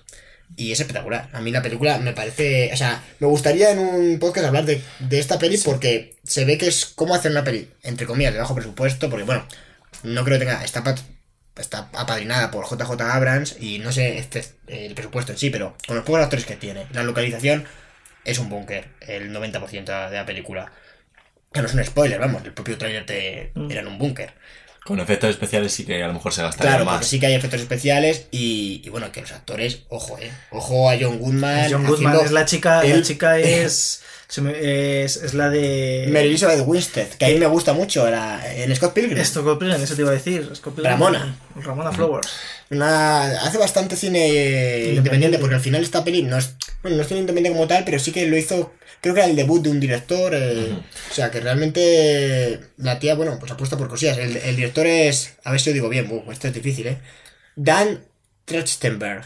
Bueno, no sé, es, es complicado, ¿eh? Este hombre no es español. Si alguien quiere decir el apellido, que, que, tire. Que venga aquí y lo diga. No, yo no. yo Es de. Pensilvania. Así que- Filadelfia, Pensilvania. Trechtenberg. Bueno, Sí, ¿no? Sí, Como traje. Bueno, sí. Tres. Bueno. Durísimo, no sé. pero bueno, muy buena peli. Desde luego, desde luego lo, Esta, la lo peli, reventó. yo, yo fui a verla contigo, David, y recuerdo que no sabía nada de esta película y, y me sorprendió para bien. Y no tienes por qué ver la original, o sea, la primera de Monstruoso, aunque conviene verla, porque si no la ves, te van a aparecer cosas raras. Pero Dan- no es Dan- necesario. ¿eh? Dan Tra- Trachtenberg es como tú, David, porque es, es director de cine y presentador de podcast. Ya, pero es que es estadounidense, entonces es como yo, pero mejor. Bueno, pero es, es como yo, Filadelfia. Filadelfia es. Bueno, no, porque Segovia es como lo- la New York española. sí, bueno, sí, sí. no- Bueno, vamos a volver, sí, estoy, estoy de Cristian, acuerdo. tú que has visto Patterson, a pesar de ser un producto americano. Bueno, la hemos eh, visto los tres, ¿no? El- eh, Sí, sí, sí. hemos. La única película, la única película que hemos visto. Bueno, Está hemos visto genial cuando la gente se prepara los podcasts, macho. Hemos visto los tres, el Club de los Poetas Muertos, pero es verdad que, que esta la hemos visto los tres recientemente. La tenemos ahí fresquita. Yo es que la he visto esta mañana. Estrénate. Es que, ¿qué quieres que te diga? A ver, Que- la gente no. la- las cosas como son. No creo que mucha gente haya visto la peli. Es que no una sinopsis, porque todos sabemos que es muy complicado, pero. Mm. Oye, Patterson, ¿de qué va? Me dices que no una sinopsis. No, sí. pero bueno, pero se puede, sí que se puede definir de qué va. No hace falta una sinopsis muy larga porque no ocurren. A ver, tú sabes lo que te estoy Sí, sí, sí, sí, te Que es más bien, si quieres lo digo yo, es más bien el retrato Es que de, tengo de el un artista. Una, una línea. No, Es realmente, realmente es lo que le ocurre a Patterson durante una semana. Es la vida de Patterson. La cotidianidad de, de un conductor de autobuses que aparte escribe poesía. Mm. Efectivamente. Además es que justo lo de la semana no había caído, pero lo va recalcando. Porque Sí, sí, pone lunes, lunes lunes. martes, efectivamente. Y. Y bueno, que. Es que no quiero empezar yo porque he arrancado ya las dos películas destripándolas yo primero y quiero que habléis vosotros antes. Bueno, pues.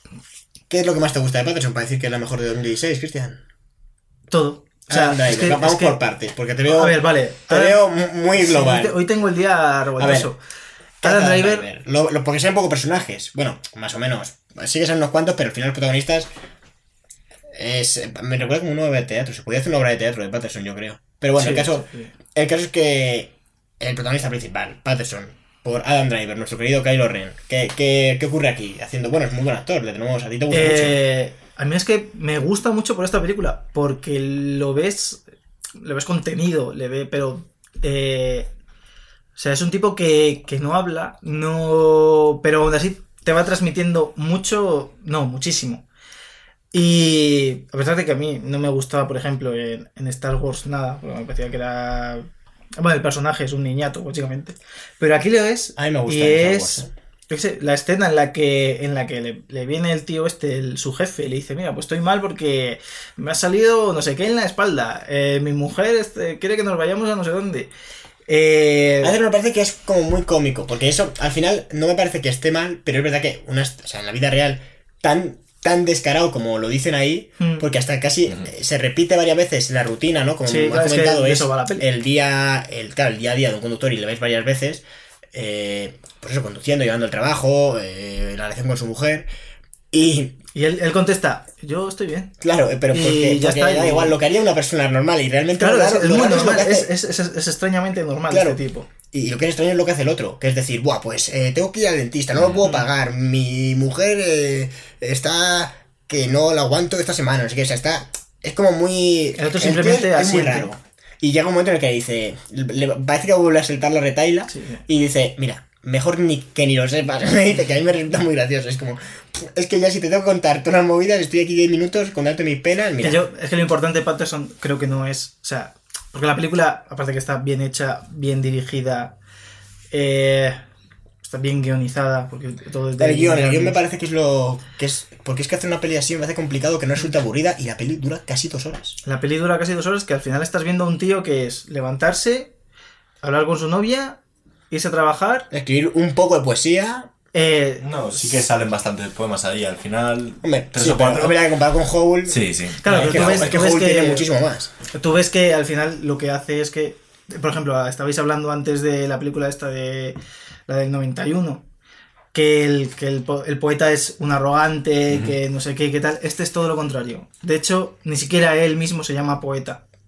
Claro, porque, le- no, no- porque no- ni siquiera lo quiere. publica. Claro, no sea, quiere- Esto en un cuadernillo con, o sea, Sí. con llave cerrado, súper íntimo, él, él- pero porque se ve que él es una persona que no se abre. muy introvertida, efectivamente. Y, Y mola bastante como. A mí me gusta mucho la escena de la niña, ¿no? Porque Sí. parece que es como. Hay un atisbo ahí de. Igual, como es una niña, no se siente tan amenazado por, bueno, por ese mundo adulto, por, por eso que, lo que decía la muerte en la otra peli, ¿no? El, oye, eres mayor, no eres... O sea, hay una frase, de hecho, bastante graciosa en, eh, que, que me hace muy significativa, en Lado Escudo del Corazón, que la muerte coge y el periódico y dice, eh, mira, aquí eh, director de marketing, podría... No, subdirector de marketing. Mm, podrías eh, intentar meterte en esta plaza. Además, el subdirector ya es muy mayor, así que yo puedo hacer algo por, por que asciendas, algo así le dice. Y luego dice, a ver, y dice el tío, yo no, yo soy poeta. Y dice, a ver, espera, ¿dónde pone aquí que se busca poeta? ¿No? Como que no es una profesión, como... Y, y realmente yo creo que él es, al ser como una niña se abre más, ¿no? Porque es que la peli, al final, aunque parece... Parece sencilla, está bastante cuidada en torno a los Sí. detalles. Me habría parecido extraño que se, se abriera con, con una chica. De hecho, a la escena final, que es parecida, bueno, parecida, que es un encuentro también con alguien que le gusta la poesía, pero que es, eh, no sé si es un chino o es un... japonés. Es japonés, bueno, siento, siento este desliz, pero bueno, un japonés que le gusta también el... Le gusta también el... En la poesía y realmente ahí no se llega a abrir. Eh, Sí. Igual, es verdad que está enfadado porque, bueno, ocurren unas cosas en la peli que, que son malas. El japonés, Pero- el japonés de hecho es como que me comentaste el otro día que estábamos hablando fuera del podcast que me dijiste que es como él pero si estuviera un poco más espabilado en la vida. A, a mí ¿No? sí que me parece que es como él, pero bien, porque lo ves, y, y lo comentó también Cristian, eh, él en traje, o sea, va en traje, va, eh, de hecho, habla con él de poesía y de hecho dice que está en Patterson porque hay un gran poeta que nació William en Patterson y que... Y Y, también joder, eh, que- o sea, que le admite, admira. admite que escribe poesía, por Claro, ejemplo. o sea, es, es como mucho No, más no, abierto. creo que, creo que no llega a admitirlo, que él es poeta. De No, hecho, creo que el, ja- el japonés sí que el, lo admite. el japonés sí, el japonés es No, poeta. sí, el de Sí, sí, sí, no, Claro. por, por eso es lo que estoy diciendo, que el japonés sí que lo admite, le pregunta... Un hombre mucho más abierto y que, oye, es poeta, no lo esconde. Va a un sitio porque le mueve la poesía. De hecho, va allí por. Eh, por ¿Quién has comentado? Es, ¿cómo se Eh? William Carlos Williams. Efectivamente, que de hecho hacen un par de chistes con su nombre. Sí. Carlos William Carlos. Sí, sí, sí, sí. Y, y, joder, me gusta porque al final, al ser el final, también te pone. Porque tampoco es que él llega a evolucionar, sino que ves el atisbo de, oye, lo ha visto. A partir de aquí, igual espabila, porque además la libreta, bueno, a ver, estamos comentando spoilers, no hay problema, hemos comentado en la segunda peli. No sé si vosotros estáis en contra de que se haga spoilers de esta peli. Es un poco más moderna, pero no sé. Pero realmente tampoco importa tanto. A ver, no importa, es verdad que no es una peli de super spoilers, efectivamente. No es. No, No, te, no no te te dicen que Iron Man muere, pero. ¡Hala! Lo dijiste tú el otro día como tres veces. Falso, así. falso totalmente. Bueno, el caso es que al Siempre final, quedará en al final de, de la película, o cuando llegamos al final, se el- un perro que tienen, que de hecho oh, Patterson no le cae muy El bien, verdadero villano de esta el verdadero villano de esta película, se come, o sea, destruye eh, todos los poemas de Patterson que están en una libreta, Mm. de esta ahí con llave y tal, y, y él está... No, no llega a estar súper triste porque está, es una está lleno muy de cerrada, furia pero está llena de furia pero- asesina. Sí, o sea, no- se le nota. Se nota como en cualquier momento no ocurre porque es- intenta ser realista y es verdad que es un tío que está tan metido en sí mismo que habría sido raro que de repente hubiera matado al perro. Pero yo Sí, sí que llegué a pensar que lo iba a perder a posta o alguna cosa así, ¿eh? Porque ahí al principio de la peli te dicen unos para Ahora unos tíos Eh, parecen sí, muy chungos. Sí, una, como gente malota ahí de barrio y te dice, y le dice al- a Patterson, cuidado con ese perro, eh, que ese tipo de perros le suelen, le suelen robar.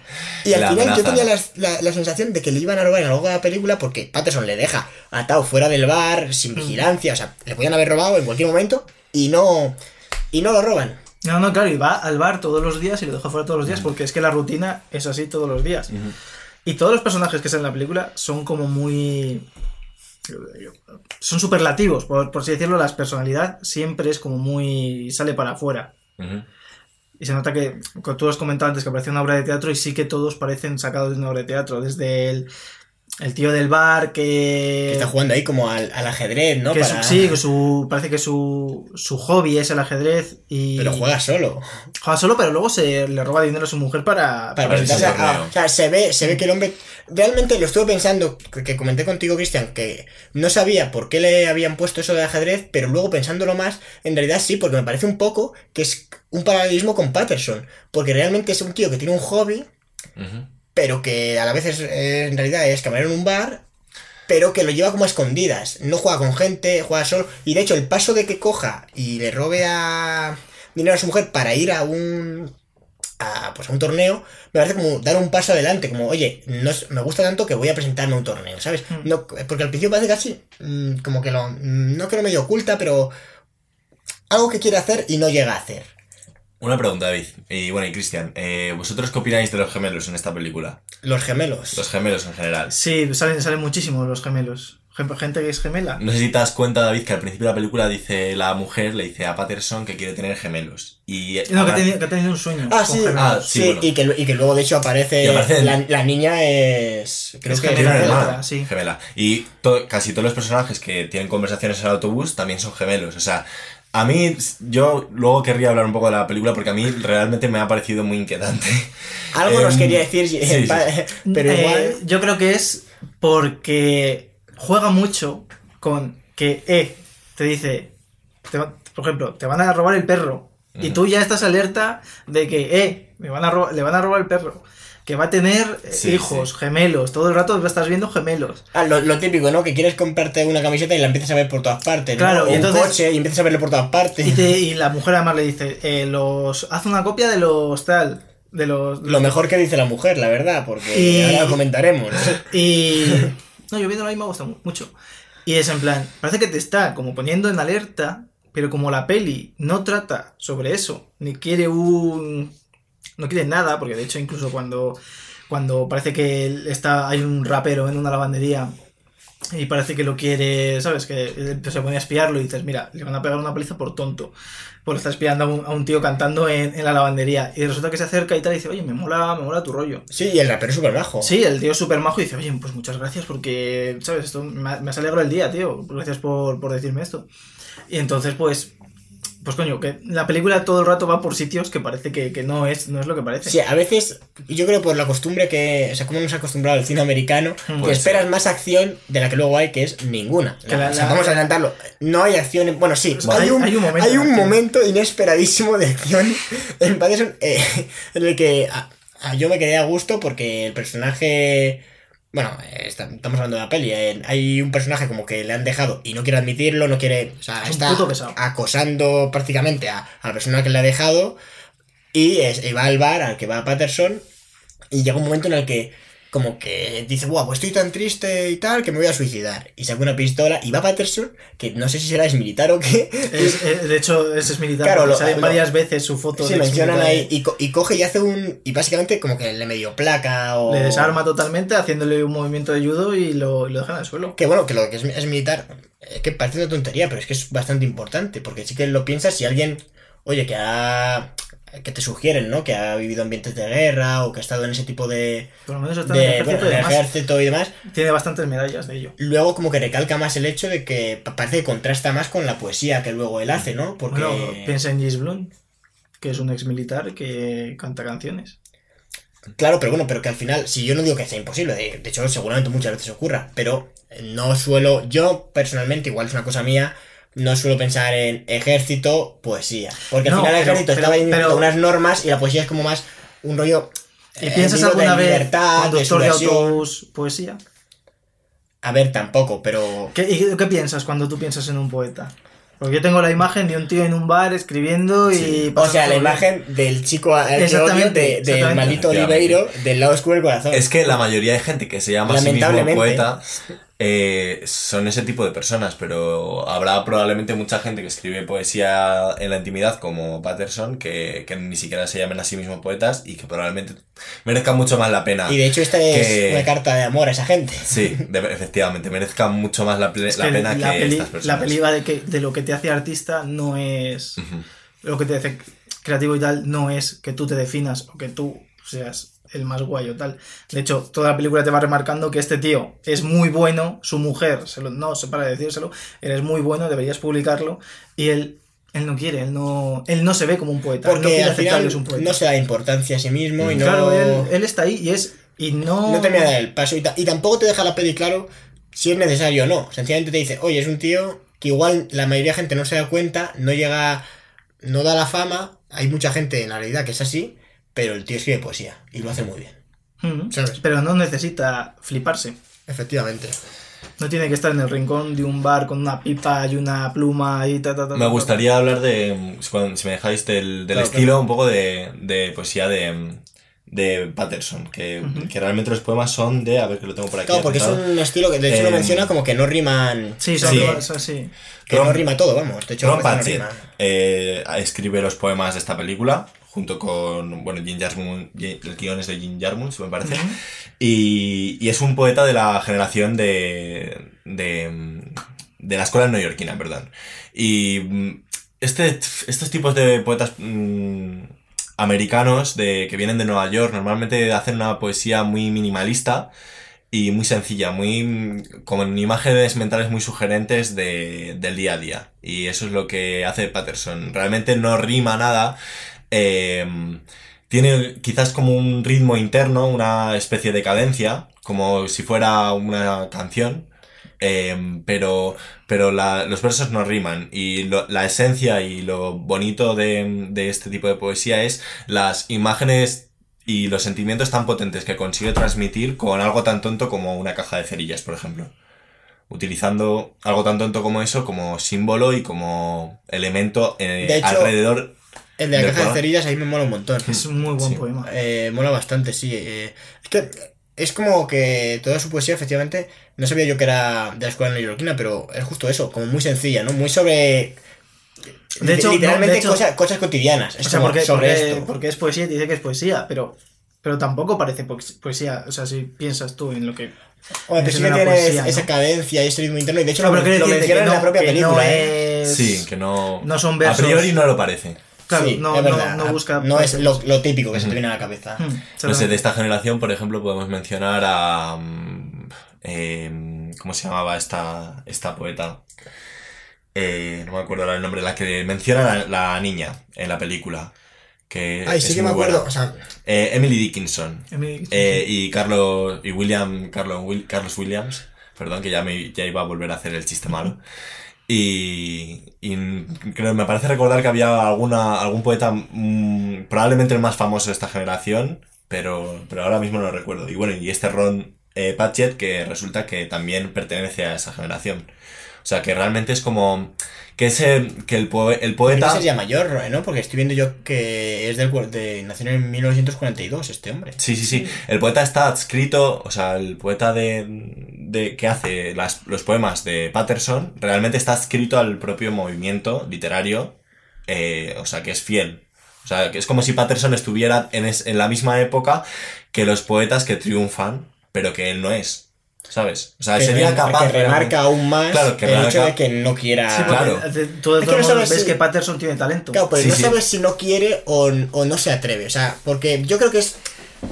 Es que no se atreve, pero tampoco se le ve una intención. En ningún momento. Cuando le dice la. eh, cuando dice su mujer que tiene que hacer el este, el- la copia de su. de su eh, libreta, no va a ser que la pierda, y eso hay que publicarlo y que, y que la gente lo vea y tal. Básicamente, él eh, le dice que sí, porque básicamente dice que sí a todo en la relación, porque yo creo que la relación en sí no te la muestran como muy idealizada, de hecho, parece que el tío, bueno, no, no es, no es es, una triste, relación nada más de normal. claro, efectivamente, pero hombre, a mí me parece que el tío es muy pasivo, igual porque es así, pero básicamente Sí, es muy. hace, pasota. o sea, la, eh, la mujer le dice, esto está bueno, y sabes que va a decir que sí, le ponga lo que le ponga. Eh, de hecho, básicamente Sí, eso ocurre en la película. sí, sí, sí. Eh, le dice, saca el perro, lo saca. eh. O sea, la mujer todo lo que dice va a misa. No porque la mujer lo imponga, sino porque el otro sencillamente no se niega. Y, y bueno, que va, claro, justifica un poco. Pero no, pero digamos que no. Que, pero que no lo hace tampoco él a regañadientes. O sea, No, no, no, no, él no, tiene claro. su vida y su y Y cotidianidad. tiene su libertad y demás. demás. Y de hecho se baja ahí a escribir poesía como al sótano y nadie le molesta y eso se lo respeta bien su mujer. De hecho, sí que lo menciona alguna vez en el bar, como mi mujer sí que entiende, me, me entiende bien. Pero, pero es verdad que bueno, que a mí me gusta eso, que no te muestra al final una relación idealizada, que puede No, de caer. hecho- o sea, de es hecho, como- además, te- te muestra que es una relación Es como bastante muy sana. teatralidad, es como, es como, sí que parece teatro, porque como rápidamente sabes eh, de qué palo es el protagonista, por el, protagonista, el, el personaje, por los diálogos, que son como muy directos, no se andan con muchos, No. o sea, yo qué sé, sobre todo los personajes secundarios, el más contenido efectivamente es Patterson, pero a su vez eh, sí que es más o menos real, ¿no? De hecho, Patterson pa- no está para nada desarrollado. O sea, es que eh, también es verdad que lo que pasa es como una semana, pero no, no, no se enfrenta a ningún gran conflicto. Y cuando lo hace, que es. No reacciona. No, se coge y se, se va al parque a pensar. Sí, sí, es que. Claro, pues al final es, Es que queda así. más como una imagen. O sea, para mí es como la descripción de una semana. Que tampoco, claro, una semana una persona normal no tenga, un- a no ser de que ocurra nada especial, eh, no tiene un desarrollo espectacular. Y como en esta semana no ocurre nada especial, de hecho, lo más especial que ocurre es que se destruyen todos los poemas, que bueno, es importante, pero al final es el final de la película. Pues te muestran una semana de un hombre, que, eh, de un artista que en la vida real pasaría totalmente desconocido. Yo creo que precisamente eso es lo que me pone un poco nervioso de la película y os estaba comentando antes que no sé si me encanta o, o, mm, la odio porque yo eh, viendo la película sufría realmente. Porque algo que tiene muy potente eh, es la composición visual de esta película. Es radicalmente simétrica. Eh, todos los... O sea, eh, las figuras de, de los personajes, los escenarios. Los eh, escenarios cuando va tras el trabajo, eh, que sí que te suelen mostrar bastante cómo van dando, y sí que ves que todo es como muy industrial, Sí, ¿no? sí, sí, muy sí. líneas rectas, eh, ladrillo. o sea, está, Está muy cuadriculado como lo es él. Está cuadriculado la, la película y eso a mí me, me pone nervioso. O sea, yo estaba como en un estado de que me parecía como muy artificial todo. Y, Pero también- y estaba en un estado de que aler- busca, de donde alerta. él- donde sí, sí, él- sí. él- o sea, él, él ahí está cómodo. Por eso está lo mejor cómodo es. claro, por eso, por eso admito que tiene muchísimo mérito la película, pero es una película con la que yo he sufrido porque además es como que... Visualmente irritante. es- y además, no, o sea, es, es fantástica, pero a la vez irritante y es eh, como, como que se repiten los mismos planos en orden durante todos los días de la semana, aunque pasen cosas distintas. Y entonces eso te da una sensación también de agobio, de cotidianidad, como de ver que el tío está atrapado en una especie de... Sí, de porque es un poco de día de la marmota, ¿no? Es- sí, Eh, es, es que más o menos. Sí, sí, un sí, poco así. Pero es que la vida es así. Es, es- Sí. es- es- la vida adulta es así. Es cierto, No pero tiene- no sé, yo a lo mejor porque al ser una persona tan desorganizada y tan desordenada como soy yo, eh, este orden de la película me saca un poco de mis casillas. La película que hagan de Víctor será con una cámara atada a una cuerda, intentarán a girarla y lo rodarán así. La gente se oirá, nada, todo borroso, no se entenderá nada, pero oye, y, al final de la película será cuando la cámara se suelte y se destruya. Pues, No, es verdad, una, o sea, pero es que- una maravillosa metáfora de cómo es mi vida. Te lo remarcan. Él se despierta y además, algo que es, es un detalle bastante bien, es que él se despierta sin reloj. Es decir, eso es, Es que verdad. tú, tú tienes esa dinámica. Y es una dinámica que has adquirido con el tiempo, porque cuando te despiertas sin reloj es porque, porque tienes una dinámica muy, Claro, muy, muy no se pone despertador y de hecho se lo dice la, la Sí, mujer. solo dice, hay un día que- Dice, te pone. Claro, como que se. Pero el eso puede ocurrir. Porque Sí, en realidad sí. esas cosas ocurren. Por mucho que tú lleves algo y bueno, y, y ocurre, pero no llega tarde al trabajo. O sea, no tiene consecuencias. No, no, de Se- hecho se cuando ocurre es el pelín tarde. y es porque el día anterior había desarmado al tipo con la pistola y es como tenía... Supongo que le habría costado más dormirse por la excitación de, Del del momento, peligro. aunque él no lo transmita mucho, No, porque no, es súper contenido. O sea, ha hecho una heroicidad. Bueno, no una heroicidad, en realidad no es la pistola de mentiras, pero es verdad que era espectacular cuando lo hace y.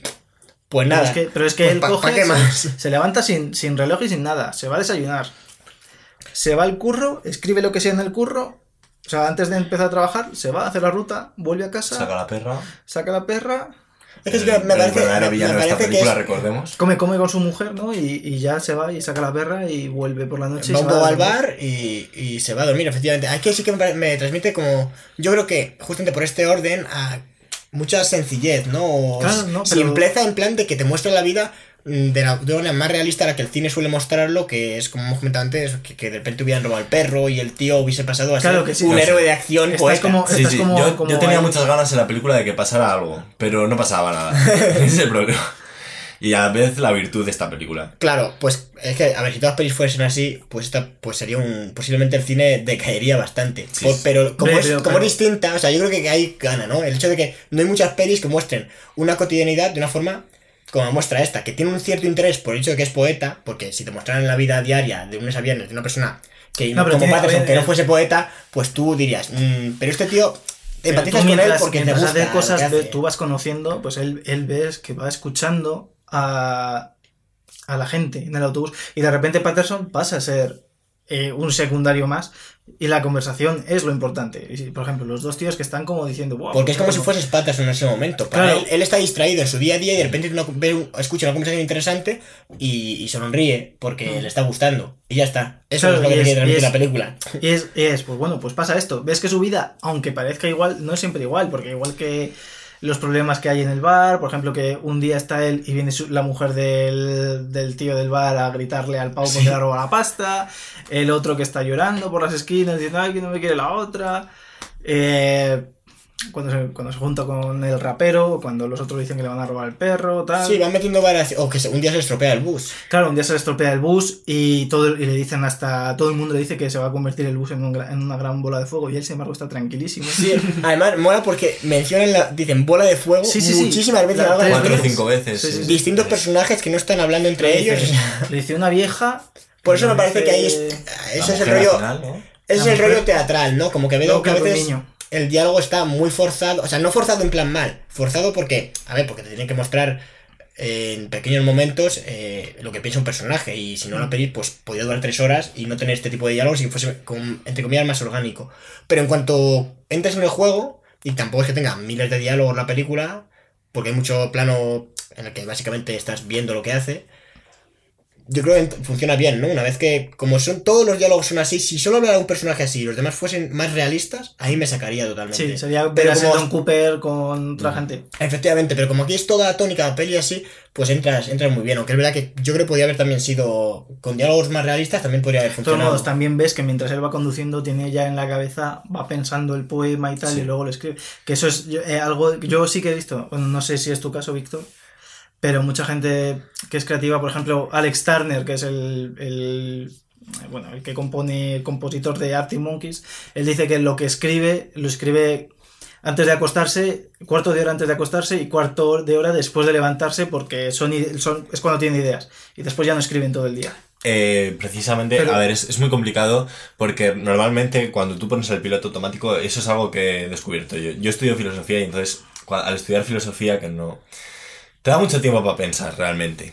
Eh, y yo en esas etapas soy muy productivo. Lo que pasa es que, por ejemplo, este verano he estado trabajando y he comprobado que mm, tú cuando eh, pones el piloto auto- automático es imposible que, mm, que te llegue ninguna clase de inspiración por ninguna parte.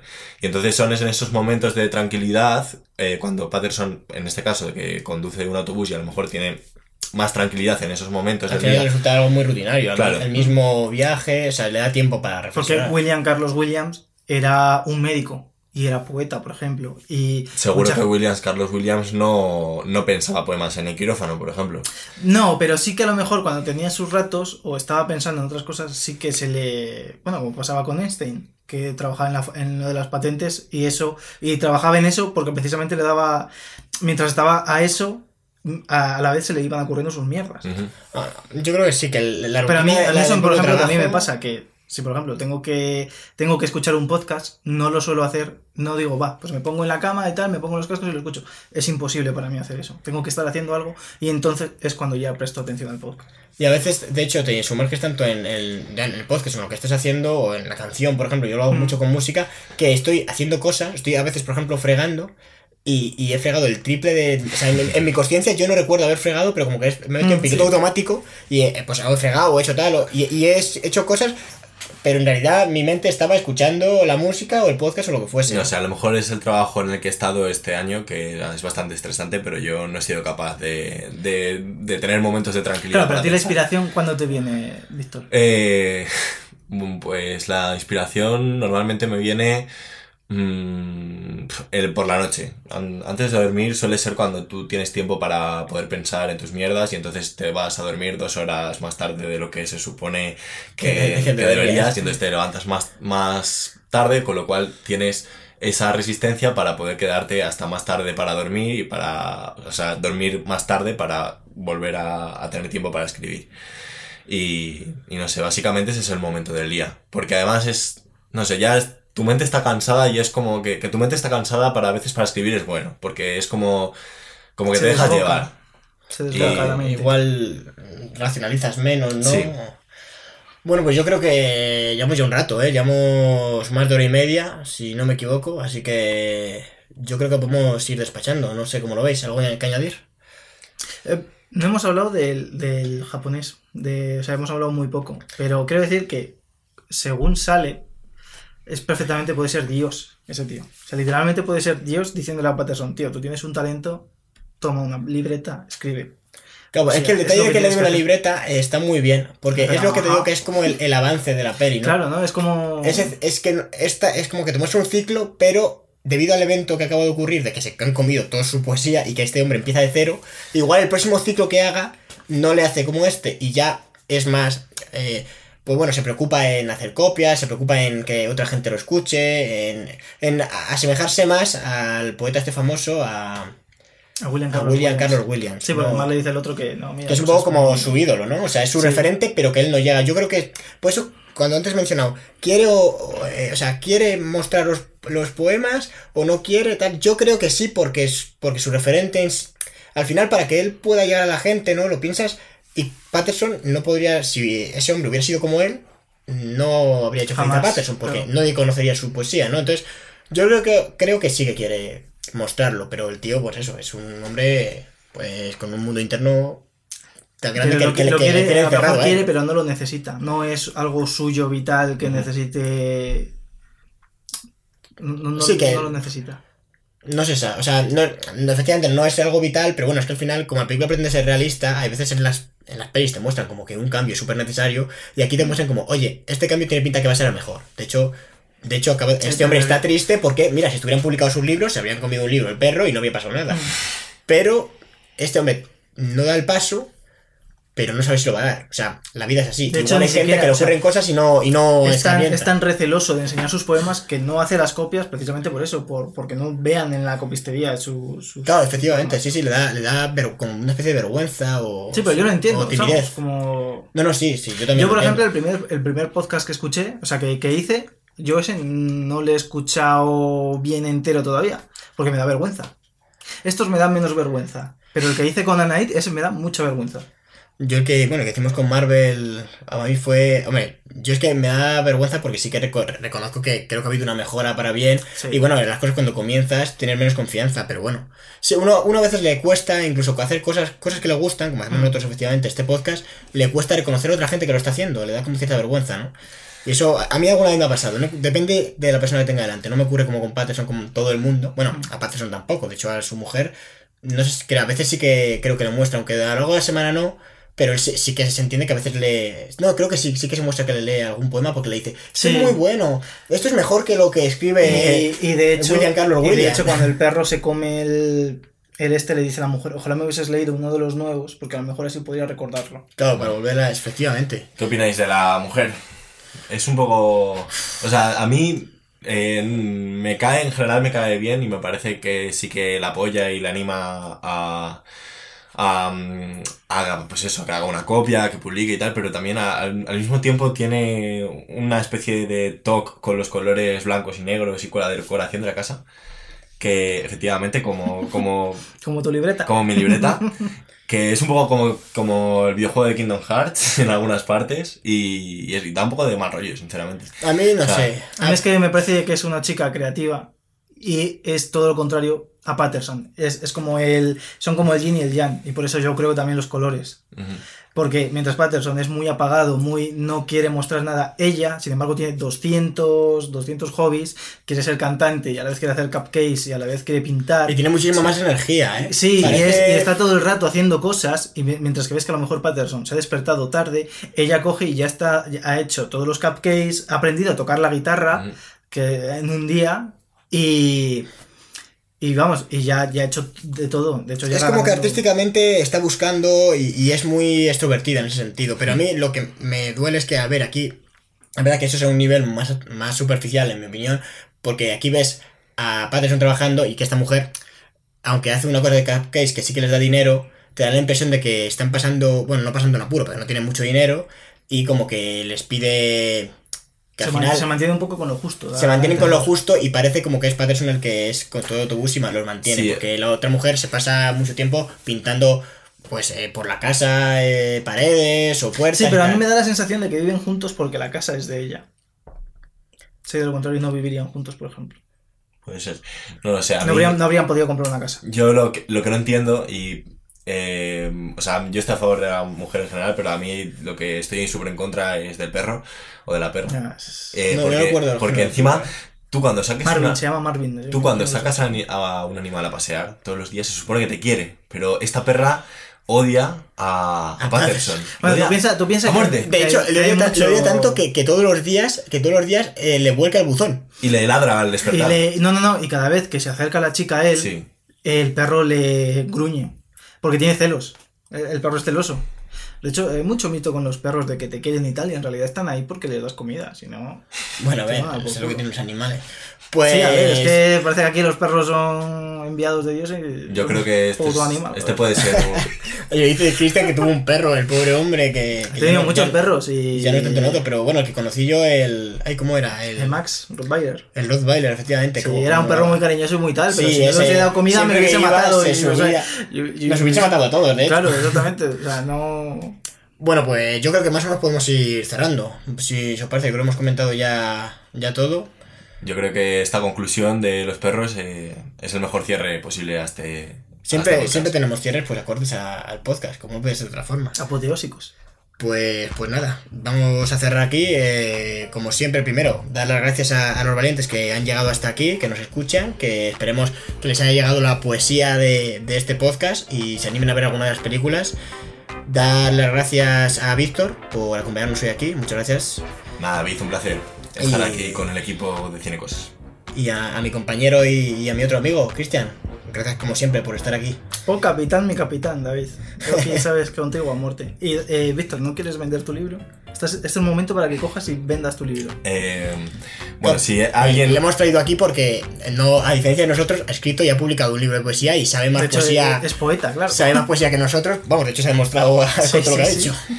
Eh, si alguien ha llegado a este punto del programa, yo tengo un libro de la editorial La Poesía Mancha que se llama La vida en el viento. Y a lo mejor ponemos algo en la descripción. Pero a pesar de esto, mm, hay que valorar a gente como a Patterson que escribe poesía Y no la publica. y no la publica.